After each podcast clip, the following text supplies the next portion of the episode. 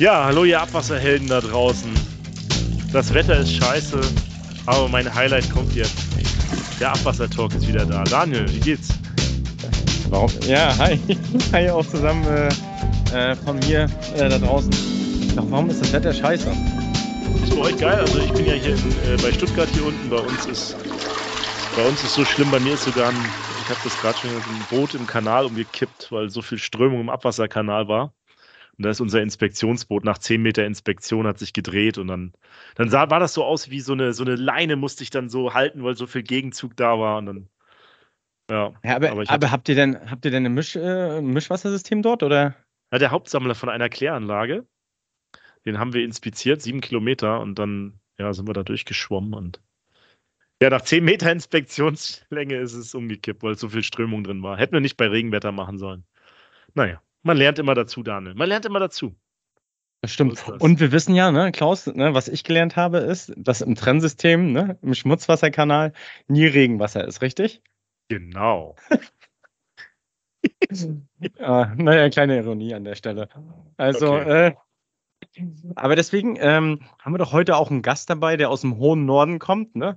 Wo Trennsystem, ne? Ähm, ja, Stand der Dinge ist und Standard ist, oder? Was für eine Überleitung. Heute mit dabei Michael. Michael, stell dich mal vor. Wer bist du? Wo kommst moin, du her? Michael. Was machst du? Moin Moin, ihr zwei. Ja, wo komme ich her? Wo bin ich her? Also Klaus hat gerade gesagt, das Wetter ist scheiße. Ich sehe da hinten bei dir Klaus am Bildschirm. Okay, wir sind im Podcast, aber siehst so einen kleinen Haufen da oben stehen.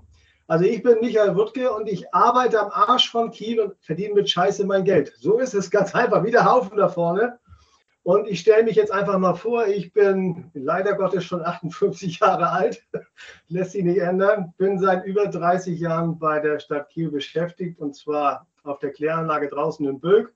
Bin dort zuständig für die Verfahrenstechnik, mache das jetzt wie gesagt 30 Jahre dort und ja, habe so einige Erfahrungen mit diesen ganzen Geschichten, die ihr da gerade euch gegeben habt. Trennwasser-Trennsystem in der Kanalisation haben wir auch, aber bei Regenwetter gibt es dann bei uns auch mal Schwierigkeiten. Also so ganz ist das von der Ironie gar nicht weg, wegzuweisen. Es ist hundertprozentig so. Also auch wir haben Probleme über Regenwetter. Und ja, wie gesagt, ich mache es seit 30 Jahren und ja, bedanke mich, dass ich bei euch beiden nur dabei sein darf. Freue mich über die Einladung. Daniel habe ich mal kennengelernt bei uns auf der Kläranlage und so ist das Ganze auch zustande gekommen. Ja, ich habe eure Podcasts in der Zwischenzeit auch schon mal gehört, mal reingehört. Hat mir super gefallen. Kannte ich vorher nicht, muss ich sagen.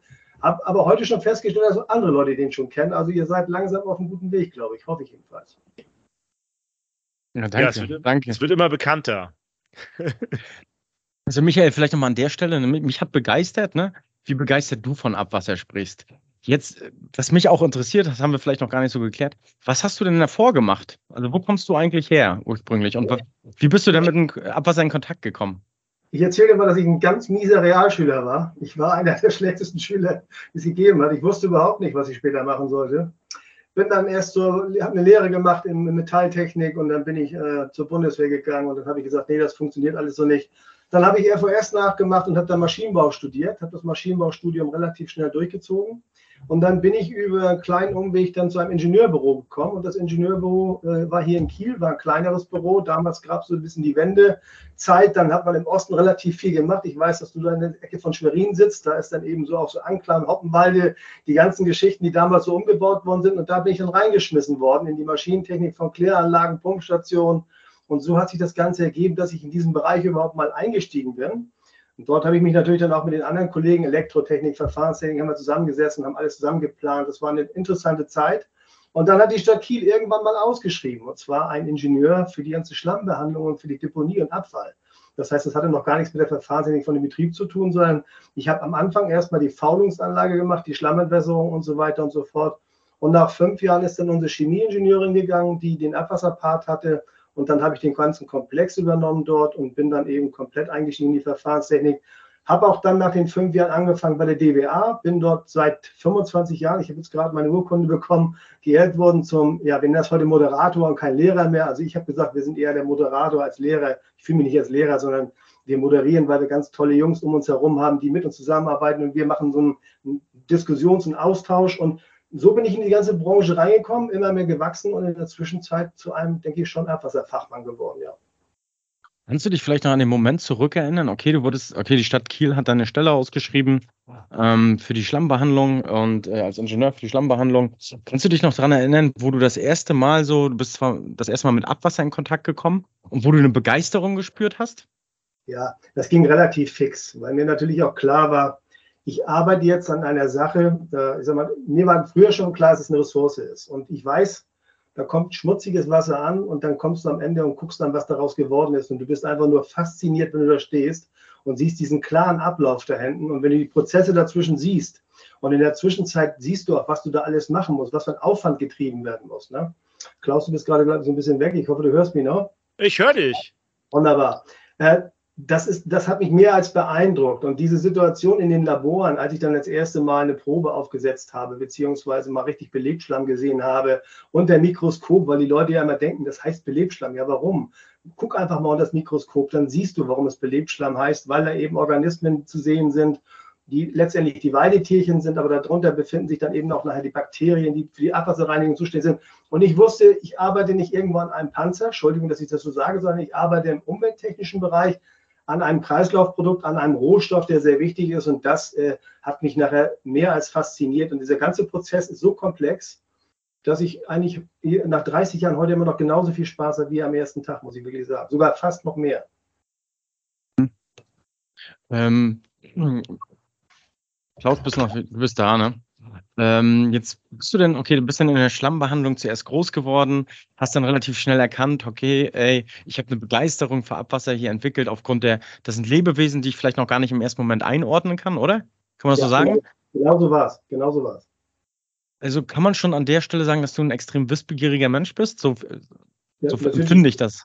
Nein, bin ich. Ich bin ein neugieriger Mensch und äh, ich arbeite allerdings auch gerne mit guten Leuten und mit meinen Mitarbeitern zusammen. Also ich bin kein Mensch, der alleine irgendwas macht und der dann nur so, sagen wir mal, den, den Alleinunterhalter spielt, sondern ich brauche auch ein vernünftiges Team um mich herum und wir haben dann relativ, nee, wir haben ein sehr gutes Team um uns herum. Und äh, na klar hat mich das interessiert und ich bin immer tiefer eingestiegen, weil natürlich ich das Glück hatte auch, dass wir dann diese Kläranlage auf die weitergehende Abwasserreinigung umgebaut haben. 2001 ging das dann in Betrieb.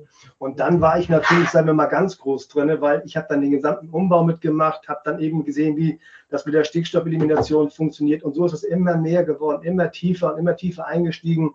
Dann natürlich die ganzen Fortbildungsveranstaltungen, die gelaufen sind. Also es war, es ist eigentlich immer, immer mehr geworden, mehr und mehr und mehr. Und ich habe immer mehr gelesen, natürlich mich reingearbeitet, auch in die Thematik.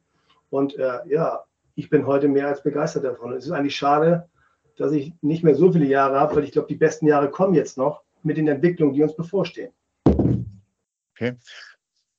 Ähm, jetzt nochmal dazu, jetzt, okay, du, du, bist ja dann auch so eine Art Quereinsteiger, kann man sagen, oder? Du bist jetzt vom. Ja. Ich glaube auch unsere Branche, das haben wir ja auch immer wieder festgestellt hier in unseren Folgen, äh, ist geprägt von Quereinsteigern. Was würdest du sagen, jetzt bist du dann gewachsen? Okay, du hast jetzt schon Begriffe im Mund genommen, da können wir gleich nochmal drauf eingehen. Wie bist du an dein Wissen gekommen?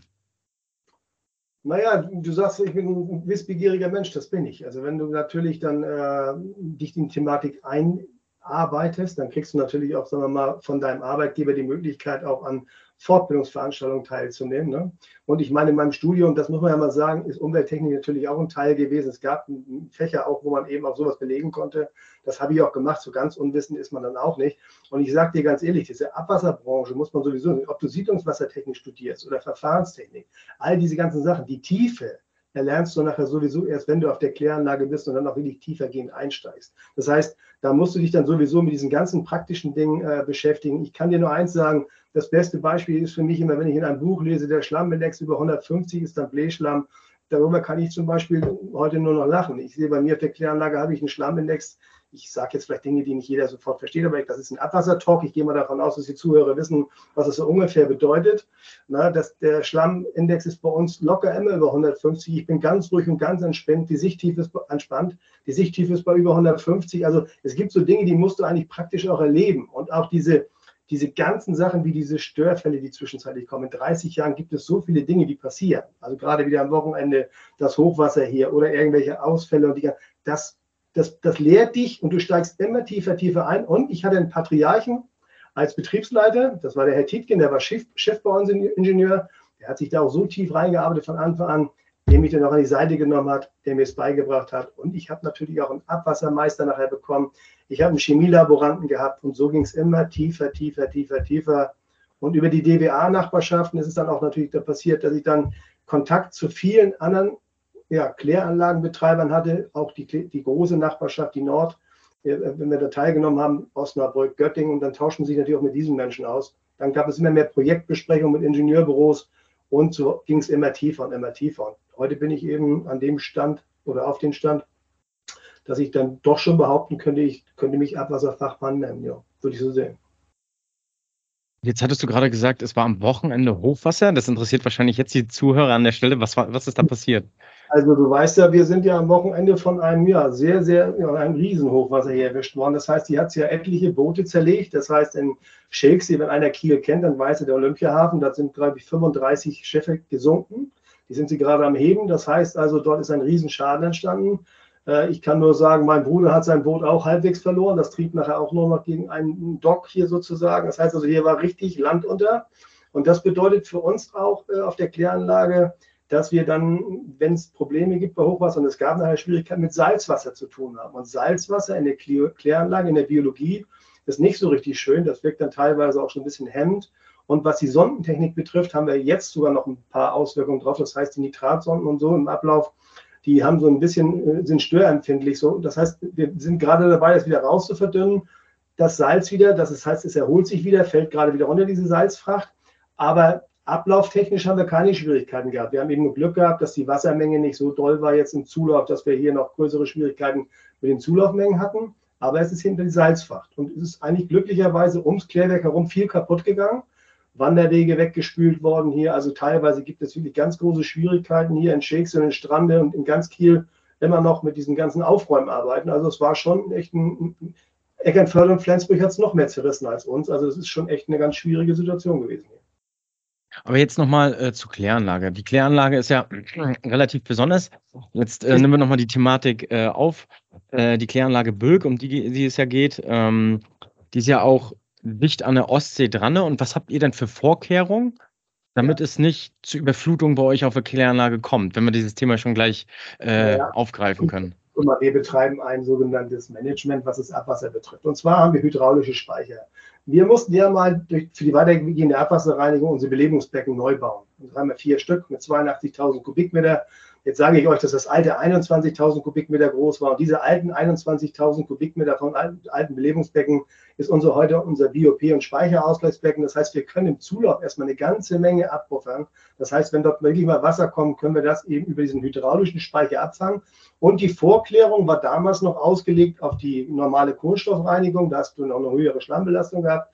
Da durftest du noch ein bisschen mehr Primärschlamm abziehen. Heute kann man das nicht mehr ganz so doll machen, weil äh, durch diese Aufenthaltszeit verlierst du nachher zu viel Kohlenstoff, den du später in der Denitrifikation brauchst. Und deswegen ist sie äh, sozusagen reduziert worden auf, die, auf ein Drittel nur noch. Und die anderen beiden, die anderen zwei Drittel sind eben auch Speicher- und Ausleitbecken, sodass wir zwei Vorklärbecken und das alte Belebungsbecken als hydraulischen Speicher haben. Dazu haben wir davor noch ein Kanalnetz, was noch ein bisschen gestaut werden kann. Also wir schon relativ lange kommen wir mit äh, hohen Wassermengen im Zulauf zurecht, ohne dass wir irgendwo abschlagen müssen. Also es funktioniert bei uns sehr, sehr gut und die Anlage ist ganz toll im Hauptstromverfahren geplant. Bei uns gibt es keine Becken mal links und rechts und hier Kaskade und dies und das, sondern das geht im Hauptstrom durch. Wir haben die Becken nacheinander und der einzige unglückliche Zustand ist, dass wir aufgrund der Lage des Klärwerkes die neue Belegung vor die Kläranlage bauen mussten. Das war das Einzige. Wir müssen das Wasser einmal heben, energetisch nicht ganz so toll. Das ist aber dadurch bedingt, dass wir kein Grundstück haben, wo die äh, Belegungsanlage die neue hingepasst hätte. Ansonsten ist es auch für uns sehr gut mit diesem hydraulischen Speicher. Aber jetzt, das habe ich verstanden. Jetzt, äh, wir haben jetzt praktisch die Zulaufmengen, äh, die sich erhöhen, auch bei, bei Regenereignissen, äh, die auf der Kläranlage ankommen. Aber jetzt Überflutungen, die direkt von der Ostsee auskommen. Habt ihr damit auch Probleme? Also jetzt haben wir ja von Hochwasser gesprochen. Ja, auf, wir haben unsere Kläranlage fast auf drei Meter geschützt. Das ist auch, dass wir, wir haben nur eine kleine Stelle, die noch so, die geht Richtung Strand raus, zur Deponie, zur alten, also zur Deponieseite, da haben wir vielleicht ein paar Zentimeter weniger. Das wollen wir noch machen. So hoch ist das Wasser nicht gekommen. Wir haben also bis zu drei Meter Schutz gehabt, von drei Meter haben wir nicht erreicht. Aber man hat ja gesehen, wie schwierig die Lage jetzt war. Wir hatten so ein Hochwasser noch nie, wie es jetzt klar war. Das war also in den 30 Jahren, wo ich da gearbeitet habe, gab es so ein Hochwasser noch nicht. Und das Wasser stand vorne am Zaun, also im Ablauf hinten, wirklich schon also am Ablaufschacht so ein bisschen dran. Also das war diesmal schon echt hoch. Aber Das Klärwerk war geschützt und ist auch geschützt. Wie gesagt, das eine Stück an der Deponie wird noch auf drei Meter bei uns, das ist eine Zufahrtsstraße, erhöht und dann war es das auch. Aber jetzt, das interessiert mich jetzt nochmal genauer, ne? wie du hm. mit dieser Situation umgegangen bist. Du hast jetzt 30 Jahre lang Erfahrung. Ja, Jetzt kommt so eine Meldung. Wo hast du dich befunden, als diese Meldung kam? Warst du da gerade auf Arbeit? Wo warst du da gerade? Das ist wie immer. Ich bin zu Hause, aber ich bin 24 Stunden im Dienst. Das ist bei uns normal. Und ich, das habe ich dir damals schon gesagt, als, du bei mir, als wir uns gesehen haben, weil hier gibt es keinen Feierabend. Das heißt, du bist für so eine Kläranlage zuständig, für die Verfahrenstechnik. Da spreche ich aber nicht für mich. Da kann ich für meinen Betriebsleiter sprechen, da kann ich für die anderen Ingenieure sprechen, für die Meister, für die, für die, für die, für die, für die Fachangestellten, für die Gesellen. Die kommen alle raus und sind bereit. Das heißt, ich habe natürlich den Hochwasserpegel mir online die ganze Zeit angeguckt. Wir haben miteinander telefoniert. Ich kann hier natürlich von zu Hause aus auch reingucken, kann mich abstimmen mit den zuständigen Mitarbeitern, die vor Ort sind. Die Anlage ist rund um die Uhr besetzt. Und dann äh, regeln wir das. Und ich bin da ganz entspannt rangegangen. Als ich gehört habe, wir haben 3700 Kubikmeter im Zulauf, habe gesagt, wunderbar, kannst dich fast wieder hinlegen, kümmere dich um das Segelboot von deinem Bruder, das ist gefährlicher, weil da war nichts los. Das ist also, das kann ich so ruhig sagen nach 30 Jahren. Ich weiß, als ich 29 war, als ich angefangen habe, mit so einer Meldung wäre ich nicht so umgegangen, dann wäre ich schon hektisch geworden, weil ich da so grün hinter den Ohren war, dass ich in solchen Situationen erstmal ein bisschen Panik geschoben hätte. Ich hatte damals aber auch einen Kollegen neben mir, der hat alles dramatisiert. Das ist alles so kompliziert und so gefährlich und so schlimm, dass ich immer gedacht habe, oh Gott, was passiert da? Nach 30 Jahren macht dann, dann natürlich keiner mehr was vor. Jedenfalls nicht mehr so einfach. Dann weißt du auch, wenn die die Situation entgleiten oder auch nicht. Mhm. Spannend, spannend. Also du, du bist da trotzdem dann ruhig geblieben und ja, okay, durch die Berufserfahrung, der junge Michael hätte dann anders reagiert, hast du gerade gesagt, ne? Aber einen Überstau hattet ihr nicht, oder, Michael? Also jetzt bei dem Hochwasser, weil das ist ja in der, in der, die meisten wissen das ja nicht, die von der Ostsee kommen. Wir kommen ja dann alle von der Ostsee. Also Hochwasser ja. gibt es bei uns eigentlich nicht, außer ja. es gibt Sturmflut. Das heißt, drei Meter ist ja schon extrem, ne? Also, das wir, wir haben drei Meter, das ist unsere, aber klar, du hast recht, Überstau wäre passiert. Bei uns muss man wissen, wir sind natürlich Experten, was dies betrifft. Und zwar, die Ostsee geht ja öfters mal, steigt sie. Und wenn wir Ostwind oder Nordwinde haben, passiert uns das immer. Wir haben hinten ein sogenanntes Schöpfwerk, wie die Holländer ihre kleinen archimedischen Spindeln haben. Das heißt, da sind einfach nur äh, Schneckenpumpen drum, die werden einfach dann, der normale Ablauf ist natürlich dann erledigt. Wir sind nicht mehr auf dem Berg, sondern wir sind im Tal auf einmal. Das Wasser staut sich natürlich zurück. Aber dann heben wir das mit den Schneckenpumpen einfach ein Stück an sozusagen und fördern dann die 9000 Kubikmeter noch, die dann im Zulauf maximal kommen können, einfach in die Ostsee wieder raus. Auch bei drei Meter ist das kein Problem, das Wasser nach hinten loszuwerden. Da haben wir hinten im Schöpfwerk eben eine, Pump, eine Pumpstation sozusagen, die, das, die extra dafür da ist, dass sie nur in diesem Fall, wenn die Ostsee erhöht ist, auch ableiten kann. Auch bei drei Meter ist das kein Problem. Hm. Okay, Klaus, übrigens, äh, da fiel gerade das Wort Segelboot. Hast du da noch eine Frage zu stellen zu dem Segelboot? Tja. Ja, wie habt ihr jetzt. Klaus ist ja Segelboot-Fan. Ne, ich bin Segler, ja, gut. Ich würde gerne noch viel mehr Segler sein und mein großer Traum ist irgendwann mal. Also, wer mir das schenken will von den Fans vom Abwasser-Talk oder wer ein Segelboot hat, kann mich gerne einladen. Ich komme ja eigentlich aus Rostock und würde ja gern äh, mein Segelboot dann irgendwann im Rostocker Stadthafen mal liegen haben. Das wäre noch ja. mein Traum irgendwann. Aber ich werde ja nächstes Jahr 40 und vielleicht also Klaus, eine Mitfahrt ist hier gar kein Problem. Ich habe gesagt, mein Bruder besitzt ein Boot. Wenn du mal in Kiel bist, gerne kannst du kommen. Der fährt so oft alleine raus, der arme Kerl. Der sucht doch immer Leute zum Mitfahren, also gar kein Problem zum Mitziehen. Also, da machen wir, da machen wir das was draus. Okay, alles klar. Ja, da machen wir was draus, 100 Prozent. Ist ein schönes Segelboot, das macht auch richtig Spaß damit. Und es ist nur so beschädigt, so leicht, dass man das auch wieder in Stand setzen kann. Die meisten haben mehr Pech gehabt, die können gerade die Bergungskolonnen gerade hier äh, befragen, dass sie die Dinge alle heben. Ist, du kannst günstige kaufen zurzeit, glaube ich. Guck mal bei eBay Kleinanzeigen, da gibt es gerade zurzeit gute Angebote. Okay, also das ist ja auch mal eine gute Idee eigentlich, ne? Ja, ja also ja. so teuer ist es ja nicht. Man muss bloß die Zeit finden, da öfter auch da zu sein und das zu nutzen. Ja. Ne? Aber äh, ja, gerne, das nehmen wir natürlich an. Da müssen wir auch mit verbinden mit einem Besuch bei dir in Kiel auf der Kläranlage mal. Das, das wäre ja vielleicht gar nicht so verkehrt, ja. Gerne. Nee, aber ich traue mir treu ja noch so mit, mit grünen Segeln von Unitechnics, von unserer Firma dann. Und äh, ja. so mit grünen Segeln und unserem Logo drauf und so einen großen Aufsticker vom Abwassertalk noch mit drauf. So. Ja, muss auf jeden Fall. übrigens, übrigens muss ich eins sagen, ne, also die Abwasserheldenbegrüßung ist sensationell. Also das ja. passt. Ich finde die sensationell. Ich habe den Talk vorher noch nie gehört. Ich habe das erste Mal und dann die Helden des Abwassers. Also es ist sensationell. Habt ihr wirklich. Das sind wir ja auch. Wir sind ja, äh, wir sind ja, ne, wir alle, also du auch und, und, alle, die hier im, im Abwasser tätig sind. Wir sind ja auch Kollegen. Wir, bei uns heißt das in Baden-Württemberg noch Lehrer. Ich bin in Baden-Württemberg Nachbarschaftslehrer für Kanal. Mhm. Und äh, bei euch heißt das dann jetzt, äh, was heißt du da? Moderator, sagt, das heißt, heißt das bei euch?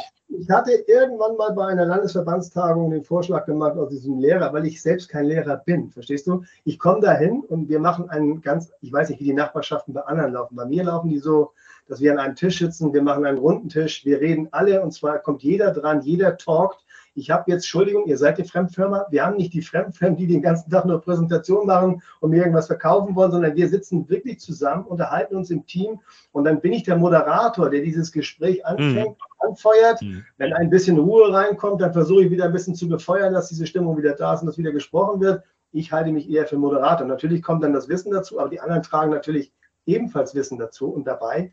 Und ich lerne ja von denen genauso viel wie die von mir. Bin ich auf einer kleinen Kläranlage? Nein. Ich bin auf so einem riesen Klotz.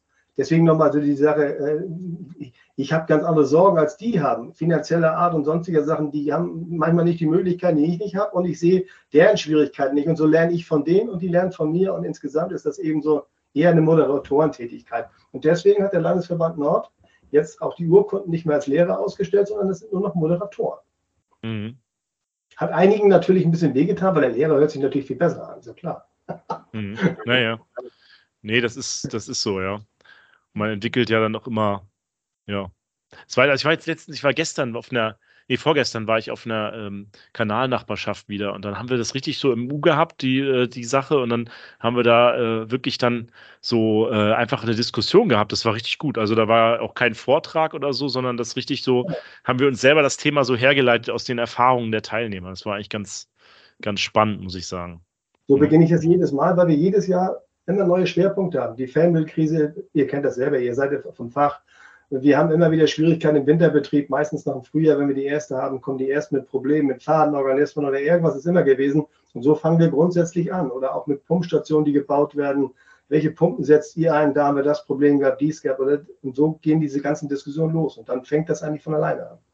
Mhm. Ja. Okay, kommen wir mal wieder zurück. Ne? Ja, ja. Zum, zum, zum Thema Kläranlage jetzt. Kläranlage Bölk. Ja. Wenn du, du hast ja vorhin schon mal äh, so grob den Lauf des Wassers oder des Abwassers äh, beschrieben. Kannst mhm. du das vielleicht nochmal genauer erläutern? Wo fängt es an? Wie ist das aufgebaut, die Kläranlage und welche Besonderheiten gibt es? Ach ja, also pass auf, ganz ordinär fängt es an mit der ganz normalen mechanischen Reinigungsstube. Wir haben natürlich einen Rechen, 20 mm äh, vorne einen groben Rechen, dann haben wir zwei Feinrechen dahinter, die werden jetzt auch demnächst erneuert. Dann kommt ein Sandfang mit einer Sandwäsche und danach kommt eine ganz ordinäre Vorklärung und das ist die mechanische Reinigungsstufe, wie bei vielen anderen auch. Danach ist das Abwasser circa 30 Prozent sauberer und äh, danach geht es dann weiter über unsere über Speicherausgleichbecken und ein Zwischenpumpbecken wird der Belebung zugeführt, mit dem Belebschlamm natürlich dann über den Rücklaufschlamm. Und äh, dort haben wir vier Belegungsbecken parallel, die sind mit 82, also jedes Becken hat 20.500 Kubikmeter. Dort haben wir eine vorgeschaltete Deni, äh, und äh, im Ablauf dann geht es Richtung Nachklärbecken. Da haben wir fünf wunderschöne große Nachklärbecken und im, Ab im, ja, im Ablauf haben wir dann nochmal was, was, was Besonderes eigentlich. Wir haben dann eine Mekana Polstofftuchfilteranlage. Das heißt, wir haben keinen Sandfilter dahinter, sondern wir haben eine Mekana-Anlage dahinter. Früher hatten wir mal eine Tuchfilteranlage von Totzke, die ist ziemlich aufwendig gewesen. Und dann haben wir uns mal Oldenburg angeguckt und die hatten auch die Mekana Polstofftücher. Und dann haben wir gesagt, komm, das machen wir. Und wir sind bis heute so begeistert. 2012, glaube ich, haben wir angefangen mit den ersten und Umbearbeiten. Und das Ding läuft hervorragend. Und danach geht es dann 1040 Meter raus Richtung Ostsee und wird dort oben mit dem Brackwasser verteilt. Das ist ein wunderschöner, gerader Durchlauf mit einer vorgeschalteten Deni-Rezirkulation. Und das war es auch schon. Faulung natürlich. Jetzt kommen wir nochmal zu dem Schlammbereich. Wir haben natürlich eine Faulungsanlage. Das heißt, in dieser Größenordnung brauchen wir noch eine. Da komme ich nachher nochmal drauf, bevor wir dann zu unseren ja, was ist besonders an dieser Kläranlage? Bei der Faulung ist was Besonderes oder die ist für mich was ganz Besonderes. Dann haben wir eine Schlammentwässerung auf Zentrifugenbasis. Wir haben auch große Pufferbehälter, wo ich zwei, drei Tage den Schlamm flüssig sogar puffern kann. Nach der Zentrifuge geben wir das Ganze in ein großes Zwischenlager, dosieren das über eine 130 Meter Strecke, Strecke mit Dickstoffpumpen, 25, 27 prozentig Richtung Zwischenlager und von dort wird es zurzeit rausgefahren zur Mitverbrennung und ist dort also dann aus dem Kreislauf raus bei uns. Das ist der Weg einmal vom Abwasser und das ist dann der andere Weg ist der Schlammweg. Bei der Schlammweg, nochmal zum Schlammweg. Mhm. Oder bleiben wir mal beim Abwasser. Ich habe mal eine Frage. Sandfang. Je mehr man irgendwie in der Verbindung oder sich auseinandersetzt mit Sandfängen, ja. äh, desto komplizierter wird es gefühlt für mich. Ne? Ist auch so. Wie ist deine Meinung zu Sandfängen? Hast du eine Meinung da über die letzten 30 Jahre sammeln können? Ja, habe ich. Bist du zu der Wahrheit gekommen? Ja, das ist das stiefmütterlichste Kind, was man auf der Kläranlage betreibt, muss man ganz klar sagen. Wenn man sich denn mal ein bisschen mit beschäftigt, mit diesen Dingen, auch mal was einzustellen. Ich frage euch ja immer, wie wollt ihr den Wirkungsgrad eines Sandfanges mal nachweisen? Jetzt kommt ja der, jetzt kommt der praktikable Mensch. Wir machen das folgendermaßen. Wir gehen in die Vorklärung bei und waschen dort den Primärschlamm so lange aus bis zum Schluss, nur noch mineralische Bestandteile überbleiben und sehen dann am Ende den kleinen Sandanteil, der da drin ist. Und daran machen wir dann fest, wie unser Sandfang wirklich funktioniert. Natürlich sehe ich auch die Sandmenge, die ich raushole, und zwar über unseren mhm, Sandfang. Ja. Das ist das eine. Aber die Frage ist ja immer, wie wirkt es sich wirklich aus im weiteren Schritt?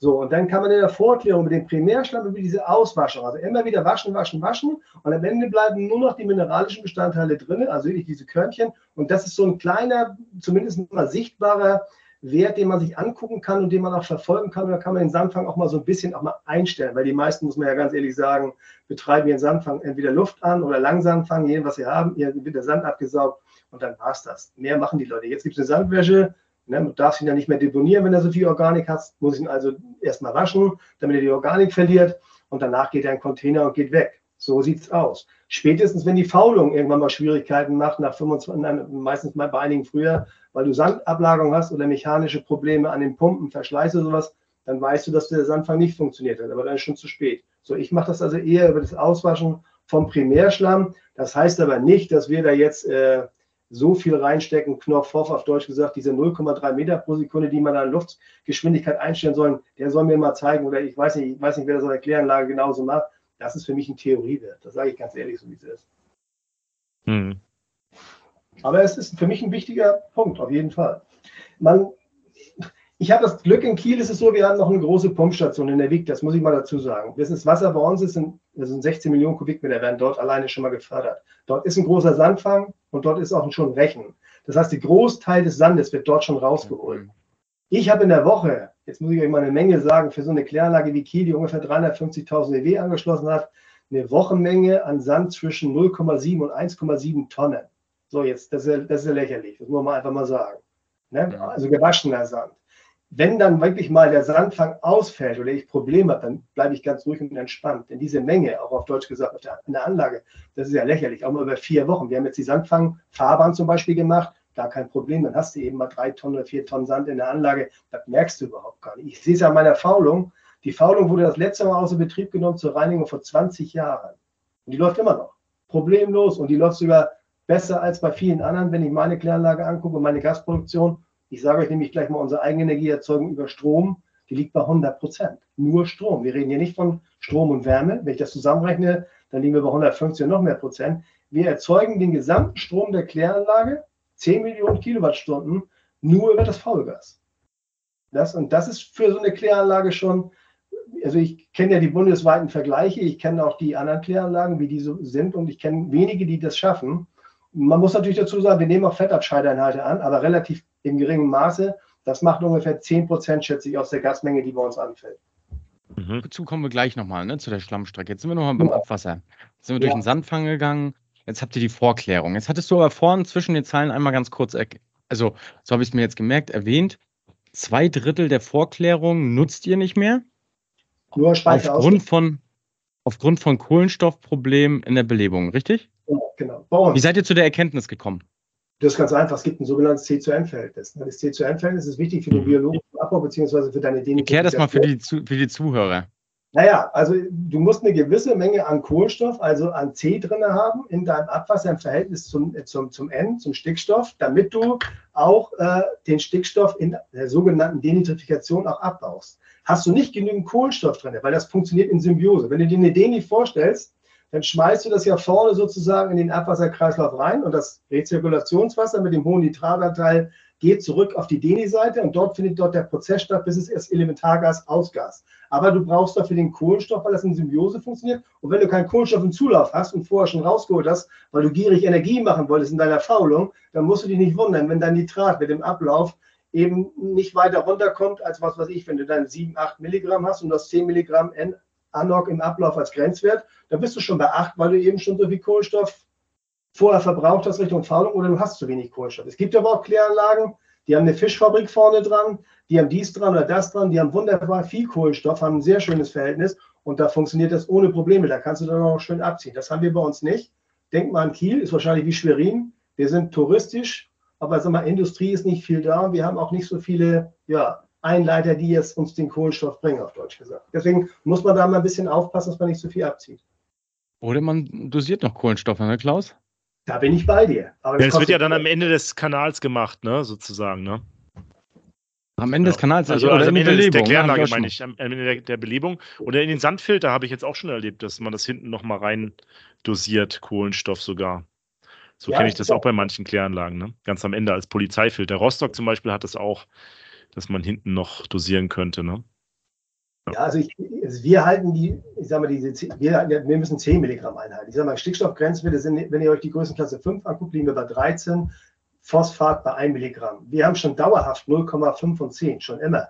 Weil wir nach mhm. Dringlichkeitsprogramm Ostseeanrainer haben wir mal ein Förderprogramm, haben wir teilgenommen und dort sind eben neue Einleitungswerte für uns schon, die gelten von schon immer. Für uns sind 0,5 schon immer gewesen und wir haben auch die 10 Milligramm Stickstoff, die halten wir auch locker ein. Ich weiß auch, dass wir durch eine optimierte Fahrtweise maximal auf 4 Milligramm Nitrat runterkommen. Weiter komme ich durch dieses Verdünnungsverfahren, Vor Vorklärung komme ich sowieso, äh, äh, vorgeschaltete Linie komme ich sowieso nicht runter.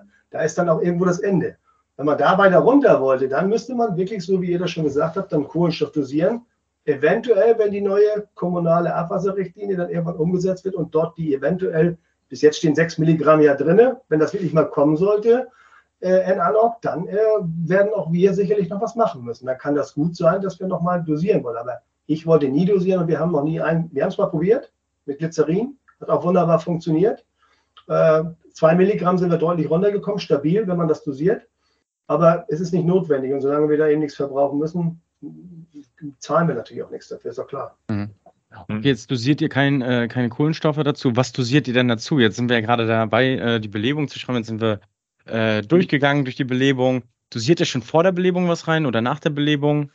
Wie nee, macht ihr das? Dosieren, nee, wir dosieren gar nichts. Wir fahren einfach das ganz normale Abwasser. Das heißt, wir nehmen einfach ganz, ganz normales Abwasser, was vorne im Zulauf kommt, läuft durch. Wir ziehen eine gewisse Menge Primärschlamm ab, die dann eben auch beobachtet wird. Ich bin ja auch ein Freund davon, der ab und zu mal in der Vorklärung, müsst ihr ja sowieso machen nach SIFO, Selbstüberwachungsverordnung, eine Impftrichterprobe macht. Und wenn man sich die Impftrichterprobe anguckt, sieht man ja, was man an absetzbaren Stoffen unten drin hat. Da kann man also auch sehen, habe ich Abtrieb in der Vorklärung, ist da auch Organik drin oder auch nicht. Habe ich also mal Tage, wo die Nitratmenge, also wo Nitrat Schwierigkeiten macht in der DNA, weil ich zu wenig Kohlenstoff habe, dann ziehe ich einfach mal ein bisschen mehr, weniger Primärschlamm ab und lasse den Primärschlamm wunderschön über die Vorklärung hinten rüber treiben. Und dann geht er mir natürlich als meinen Kohlenstoff sozusagen in meinen Zulauf zur Belebung und damit habe ich den Kohlenstoff wieder da, wo ich ihn haben will. Und wenn ich merke, der Prozess ist für mich stabil, ich will jetzt wieder ein bisschen mehr Gas produzieren, also ich habe schon mal versucht, das mal zu erklären, was wir da machen oder was ich da mache. Ich stehe die ganze Zeit auf einer Waage mit beiden Beinen gespreizt über der Mitte und egal was ich mache, ich mache einen Ausschlag nach links und die Waage geht weg. Ich tippe sofort wieder nach rechts und versuche die Waage wieder auszugleichen. Es ist beim Stickstoff so, es ist bei, bei, bei, bei der Energieerzeugung so, egal wie ich es mache, ich befinde mich die ganze Zeit nur so auf diesem Wackelbrett. Dazu kommen noch die Störgrößen von außen, ob das wetterbedingte Dinge sind, ob es temperaturbedingte Dinge sind. Und das alles wirkt auf dieses System ein. Und wir stehen genau in der Mitte, und das ist auch eben mein Job und den, der, der Job meiner Mitarbeiter, dass wir immer wieder ganz vorsichtig austarieren. Was passiert nämlich, wenn du zu Soll auf eine Seite trittst? Das sage ich ja immer den Leuten, ihr könnt nicht einfach jedes Mal rumstellen, wo ihr wollt, weil wenn ihr so einen Ausschlag bekommt, den kriegt ihr nicht mehr wieder eingefangen so schnell. Das heißt, ihr müsst es alles ein bisschen langsamer machen und beobachten. Und das ist die große Kunst bei der ganzen Sache. Deswegen ist es auch ganz schwierig, pauschal zu sagen, was mache ich dann und dann? Das ist manchmal wirklich situationsabhängig und da muss man auch ein bisschen die Verfahrenstechnik verstanden haben. Jetzt habe ich aber nochmal, da, da machst du ja einen, einen, super Gedanken auf, der mich schon lange bewegt, beziehungsweise Klaus und mich. Ähm, und zwar, jetzt sagst du, das ist so wichtig zu sehen, äh, wo jetzt du stehst ne, auf der Waage, damit du nicht zu große Ausschläge hast. Und jetzt kommen wir zu dem Thema, die technische Steuerung einer Kläranlage oder Belebung.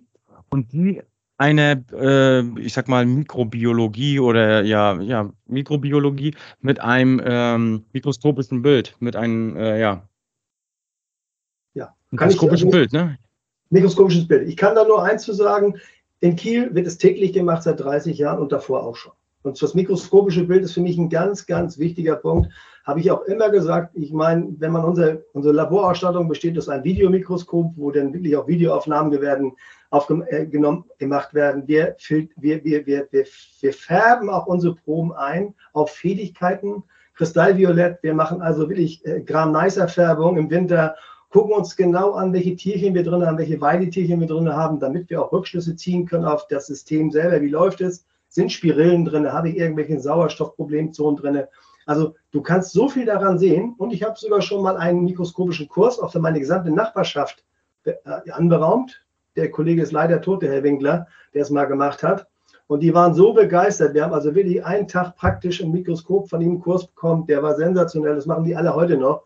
Also für mich ist das mikroskopische Bild, Bild auch eine tägliche Sache und das machen wir auch jeden Tag. Also meine Mitarbeiter sind da so geschult und so fit. Wir können im Winter auch sofort sehen, wenn die Mikrotextfähigkeit hochgeht, sehe ich das sofort und dann habe ich auch eine Chance darauf zu reagieren. Deswegen weiß ich auch relativ gut, wie der Zustand meiner Anlage ist. Okay. Also du, äh, du bist pro äh, mikroskopisches Bild, ne? Absolut. Das hatten wir ja auch schon mal als, als Thema in unserem Podcast. Der Marius Barbian, damals aus Trier, der hat ja auch ein bisschen darüber geredet. Und ja, das wirft einfach so viele, so viele Themen hier auf, die wir uns eigentlich noch beschäftigen wollen. Mekana, Tuchfilter ja, haben genau. wir schon als Thema, da wollen wir auch noch gerne drüber sprechen. Und äh, ich habe heute zum Beispiel gehört, wenn man intermittierende Belüftung hat, zum Beispiel zwischen Deni und, und Nitrifikation, dann hat man das Thema Lachgas. Genau. Und äh, solche Themen. Und ja, und äh, ja, das ist einfach so viele Themen, wo man noch, noch tiefer einsteigen könnte. Ne?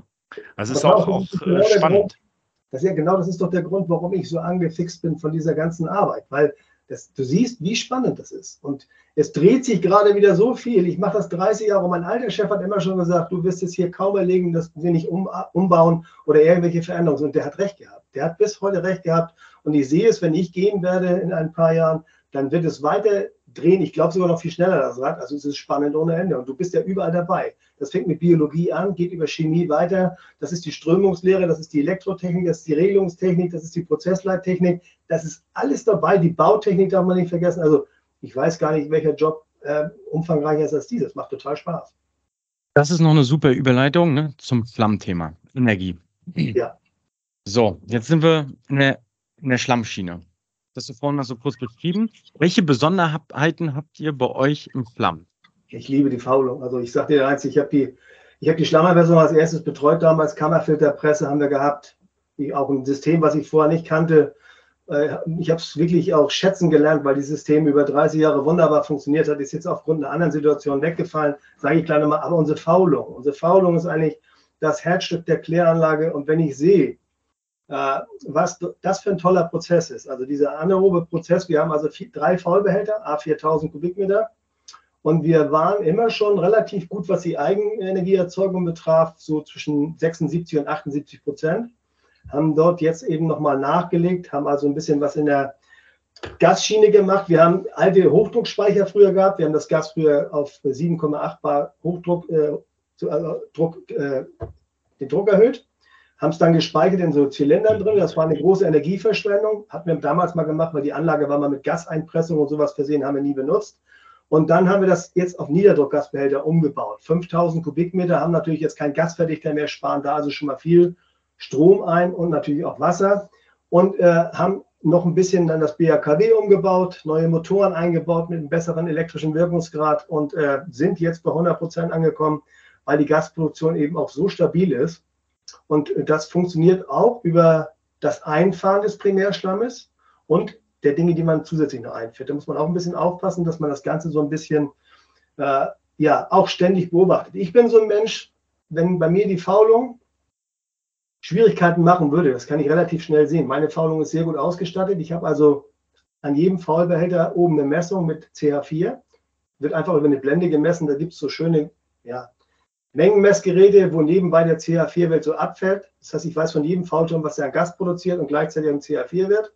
Und äh, wenn der CH4-Wert fallen würde ins Unendliche, würde man ja wissen, irgendwie 60, 50, 40 fällt immer weiter, dann weißt du, da stimmt irgendwas nicht, ich muss was tun. Dann gehe ich in mein Labor, dann hole ich mir den kleinen Mudra raus, das ist so ein kleines Heftchen, dann lese ich mir durch, wie ich mit Schwefelsäure in einer Viertelstunde titriere Und wenn ich dann titriert habe, dann weiß ich genau in der Viertelstunde, was habe ich an Essigsäure drin und was ich an Kalkreserve drin. Und wenn ich diesen beiden Parameter habe, dann weiß ich, meine Kalkreserve liegt wie immer bei 3800, 4000.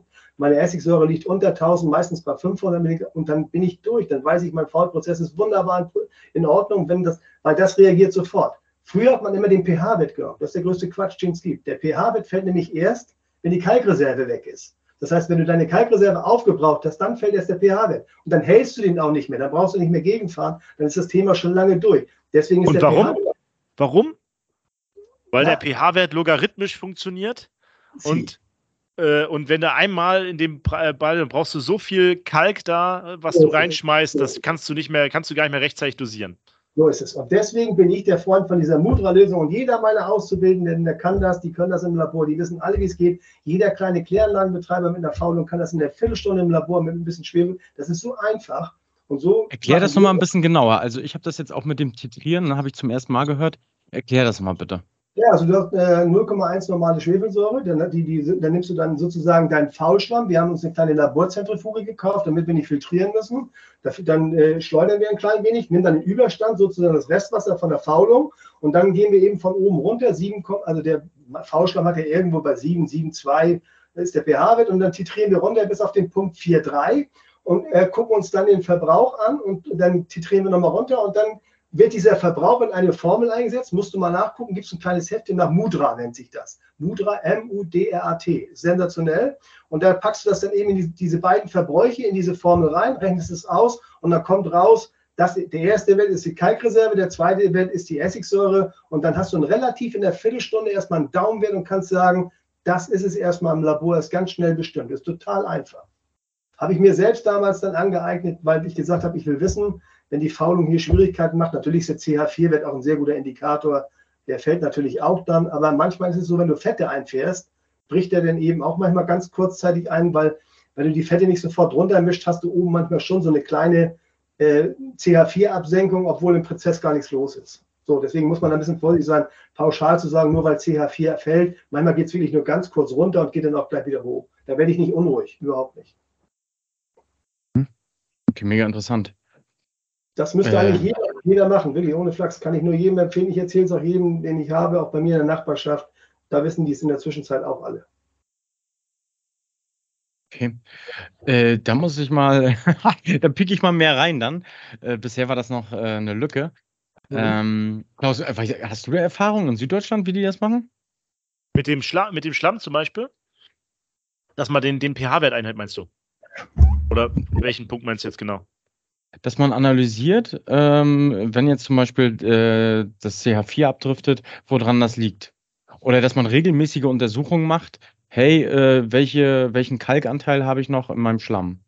Naja, das wird, äh, also so wie es gelehrt wird, ist genau wie der Michael das gesagt hat mit pH-Wert, ne? Wird es gelehrt. Und äh, dann macht man normalerweise, es gibt ja dann auch, auch Hersteller, die dann helfen, äh, Einsatz von, von ähm, ja, Fellmitteln meistens dann, also oder, oder, oder ähm, wie heißt es? Einsatz von, ähm, na, von verschiedenen Zusatzmitteln. Ich kenne dann noch die Lösung hier von, von Polymeren, ja, Schäferkalk, also- von Polymeren zum Beispiel, ja. Aber ich kenne dann zum das sind ja meistens dann, wenn man zum Beispiel Aluminium äh, nimmt oder sowas, äh, oder äh, Eisen wird ja auch zugegeben, dann äh, das setzt ja dann den, die Pufferspeicherkapazität runter. Und äh, ja, und äh, das ist halt dann das Problem, wenn der pH-Wert dann wegläuft oder beziehungsweise dann die, die Pufferspeicherkapazität aufgebraucht ist und dann gibt es Rücklösungen und sowas, ne? Und äh, ja, oder? Ist so richtig? Doch, du, ja. hast, du hast voll, genau. ja, auf, die Problematik ist ja, du weißt ja nie, wenn man Fettabscheiderinhalte annimmt, so wie ich. Und du Ja. bekommst so einen, der liefert dir 8 Kubikmeter Aceton, auf Deutsch gesagt. Und du weißt es Mhm. nicht. Du kannst, auch- wir haben zwar Rückstellproben oder irgendwas anderes und der befördert das jetzt da rein. Wir machen Rückstellproben, die werden sowieso genommen. Und die Faultürme beginnen auf einmal an zu spucken. Dann musst du natürlich auch wissen, erstmal muss man wissen, was habe ich eigentlich normal für Kalkreserve in meinem Faulschlamm? Ich kenne meine. Viele kennen die nicht, glaub mir das. Und das ist so einfach in der Fälle. Ich habe die Historie der letzten 30 Jahre, weiß ich genau, was für eine Kalkreserve wir haben. Die liegt irgendwo zwischen 3,8 und 4,3. Das heißt, es ist immer, da weiß ich genau, wenn wir da runterfallen würden, würde ich gleich hellhörig werden. Wenn ich also merke, die Gasproduktion fängt an zu spinnen, der CH4-Wert fängt langsam an zu zappeln. Auch schon über Tage, du merkst das auch. Fährst einfach ein Zappeln. und merkst, ja, du, du merkst, da stimmt was nicht, weil du dir natürlich auch täglich die Werte anguckst. Ich bin ja jeden Tag im Akron drin und schaue mir meine Anlage natürlich auch an oder die Schichtführer schreiben mir das. Dann gehe ich bei und sage dem Laboranten, was sie einmal die Woche sowieso machen, mach bitte einmal den Faul, eine Faultuntersuchung, Faulschlamm und dann gehen die hin und sagen. Und wenn er auf einmal sagen würde, da sind noch 2700 Milligramm jetzt drin an Kalkreserve, dann weiß ich, oh hey, da fehlen mir ja schon 1000, die sind weg. Warum das denn? Da muss ja irgendwer, da muss dieser Essigsäurebildende Prozess sozusagen bevorteilt werden. Das heißt, der, die säurebildende Phase, das heißt, der pH fällt mir viel zu schwer, der fällt nachher, da, erstmal ist dann die Kalkreserve weg und danach geht es ganz fix nach unten und dann ist ein Prozess vorbei. Und das ist mir, also toi, toi, toi, ich hau mal ganz kurz gegen mein Holz hier, bis jetzt noch nicht passiert, weil äh, ich da immer viel Wert drauf gelegt habe. Ich lege aber auch ganz viel Wert auf MEDs in der Umwälzung. Ich möchte wissen, was wälzt sich in so einem Faulbehälter um. Ich habe keine Lust, immer nur irgendwie eine Pumpe anzugucken und die erzählen mir immer irgendwas, sondern ich habe auch MEDs eingesetzt. Aber Michael, ist das dann nicht, ist das dann nicht auch ein Thema des, ähm, der Erfahrung, sag ich mal, aber auch des Gleichgewichts? Ich finde immer im Abwasserbereich sind so die absoluten Werte gar nicht so entscheidend, ja. sondern so, ähm, dass man Veränderungen mitbekommt, weißt du? Dass du ständig aufpasst und dass ja. du merkst, oh, gestern war es noch so und heute ist es so. Warum ist das so? Und dann ist man wie Indiana Jones, ja? Ja. ja? Und dann setzt man sich seinen Hut auf und sagt, warum ist jetzt was anders? Was ist hier anders? Was, wie finde ich das raus? Ne? Und dann ist ja gut, wenn man so Messwerte hat und so, ne? Also, ja. Genau, wenn du Vergleichswerte hast und ich habe Vergleichswerte. Hey, genau. Ich weiß ja nicht mal, was ich mich festhalten soll. In diese genau. ganze Theorie, du liest dir ein paar Bücher durch, da gibt es von Rüdiger so schöne Bücher über Faul und was auch alles wunderbar ist. Da sind auch tolle Dinge drin, da habe ich auch viel von gelernt. Aber so, das sind eben so betriebliche Erfahrungen. Deswegen bin ich bei vielen Sachen total entspannt, aber bei einigen dann auch ganz schnell hellhörig und weiß auch, wo man reagieren muss. wo ich dann auch unruhig werde und dann ist auch dieser ruhige, coole Michael nicht mehr da, dann wird er auch hektisch und dann muss er auch ein bisschen ja, seinen Griffs anstrengen, beziehungsweise seine Mitarbeiter müssen ihn dann auch teilweise ab und zu mal ein bisschen befruchten. Und ich kann euch nur eins sagen, in Gesprächen mit den Leuten fallen mir meistens die besten Lösungen ein. Das, die kommen manchmal nicht von mir, aber ich kriege einen kleinen Denkanstoß von denen oder irgendwie einer schmeißt was rein und dann fällt das auf einmal wie so, wie so, wie so ein Domino-Effekt, geht das von oben nach unten und uns wird klar, guck mal, das ist natürlich. Kennst du den gut. Film A Beautiful Mind mit Russell ja, Crowe? wo er da so verrückt ist und dann vor seiner Wand steht mit den ganzen Dingern und dann, dann, ja. dann sind so die, die Buchstaben kommen dann so raus, so, ah, jetzt erkenne ich die Muster und vielleicht sind wir ja auch einfach nur schizophrene Abwassermenschen. ist. Und die Faulung ist für mich, weil ich eben am Anfang mit, mit diesem Ding so beschäftigt habe, war für die Entwässerung immer so wichtig.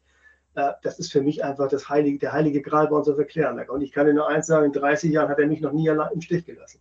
Also ich mhm. habe schon einmal leer gemacht. Ich habe die Faulung komplett umgebaut. Wir haben die umbauen lassen. Ich habe also, ich ziehe nicht mehr unten aus dem Trichter Ich habe vieles geändert, äh, rohrleitungstechnisch. Und ich kann nur sagen, nach 20 Jahren ist sie immer noch in Betrieb und äh, funktioniert immer noch hervorragend. Die Behälter sind in der Zwischenzeit 50 Jahre alt.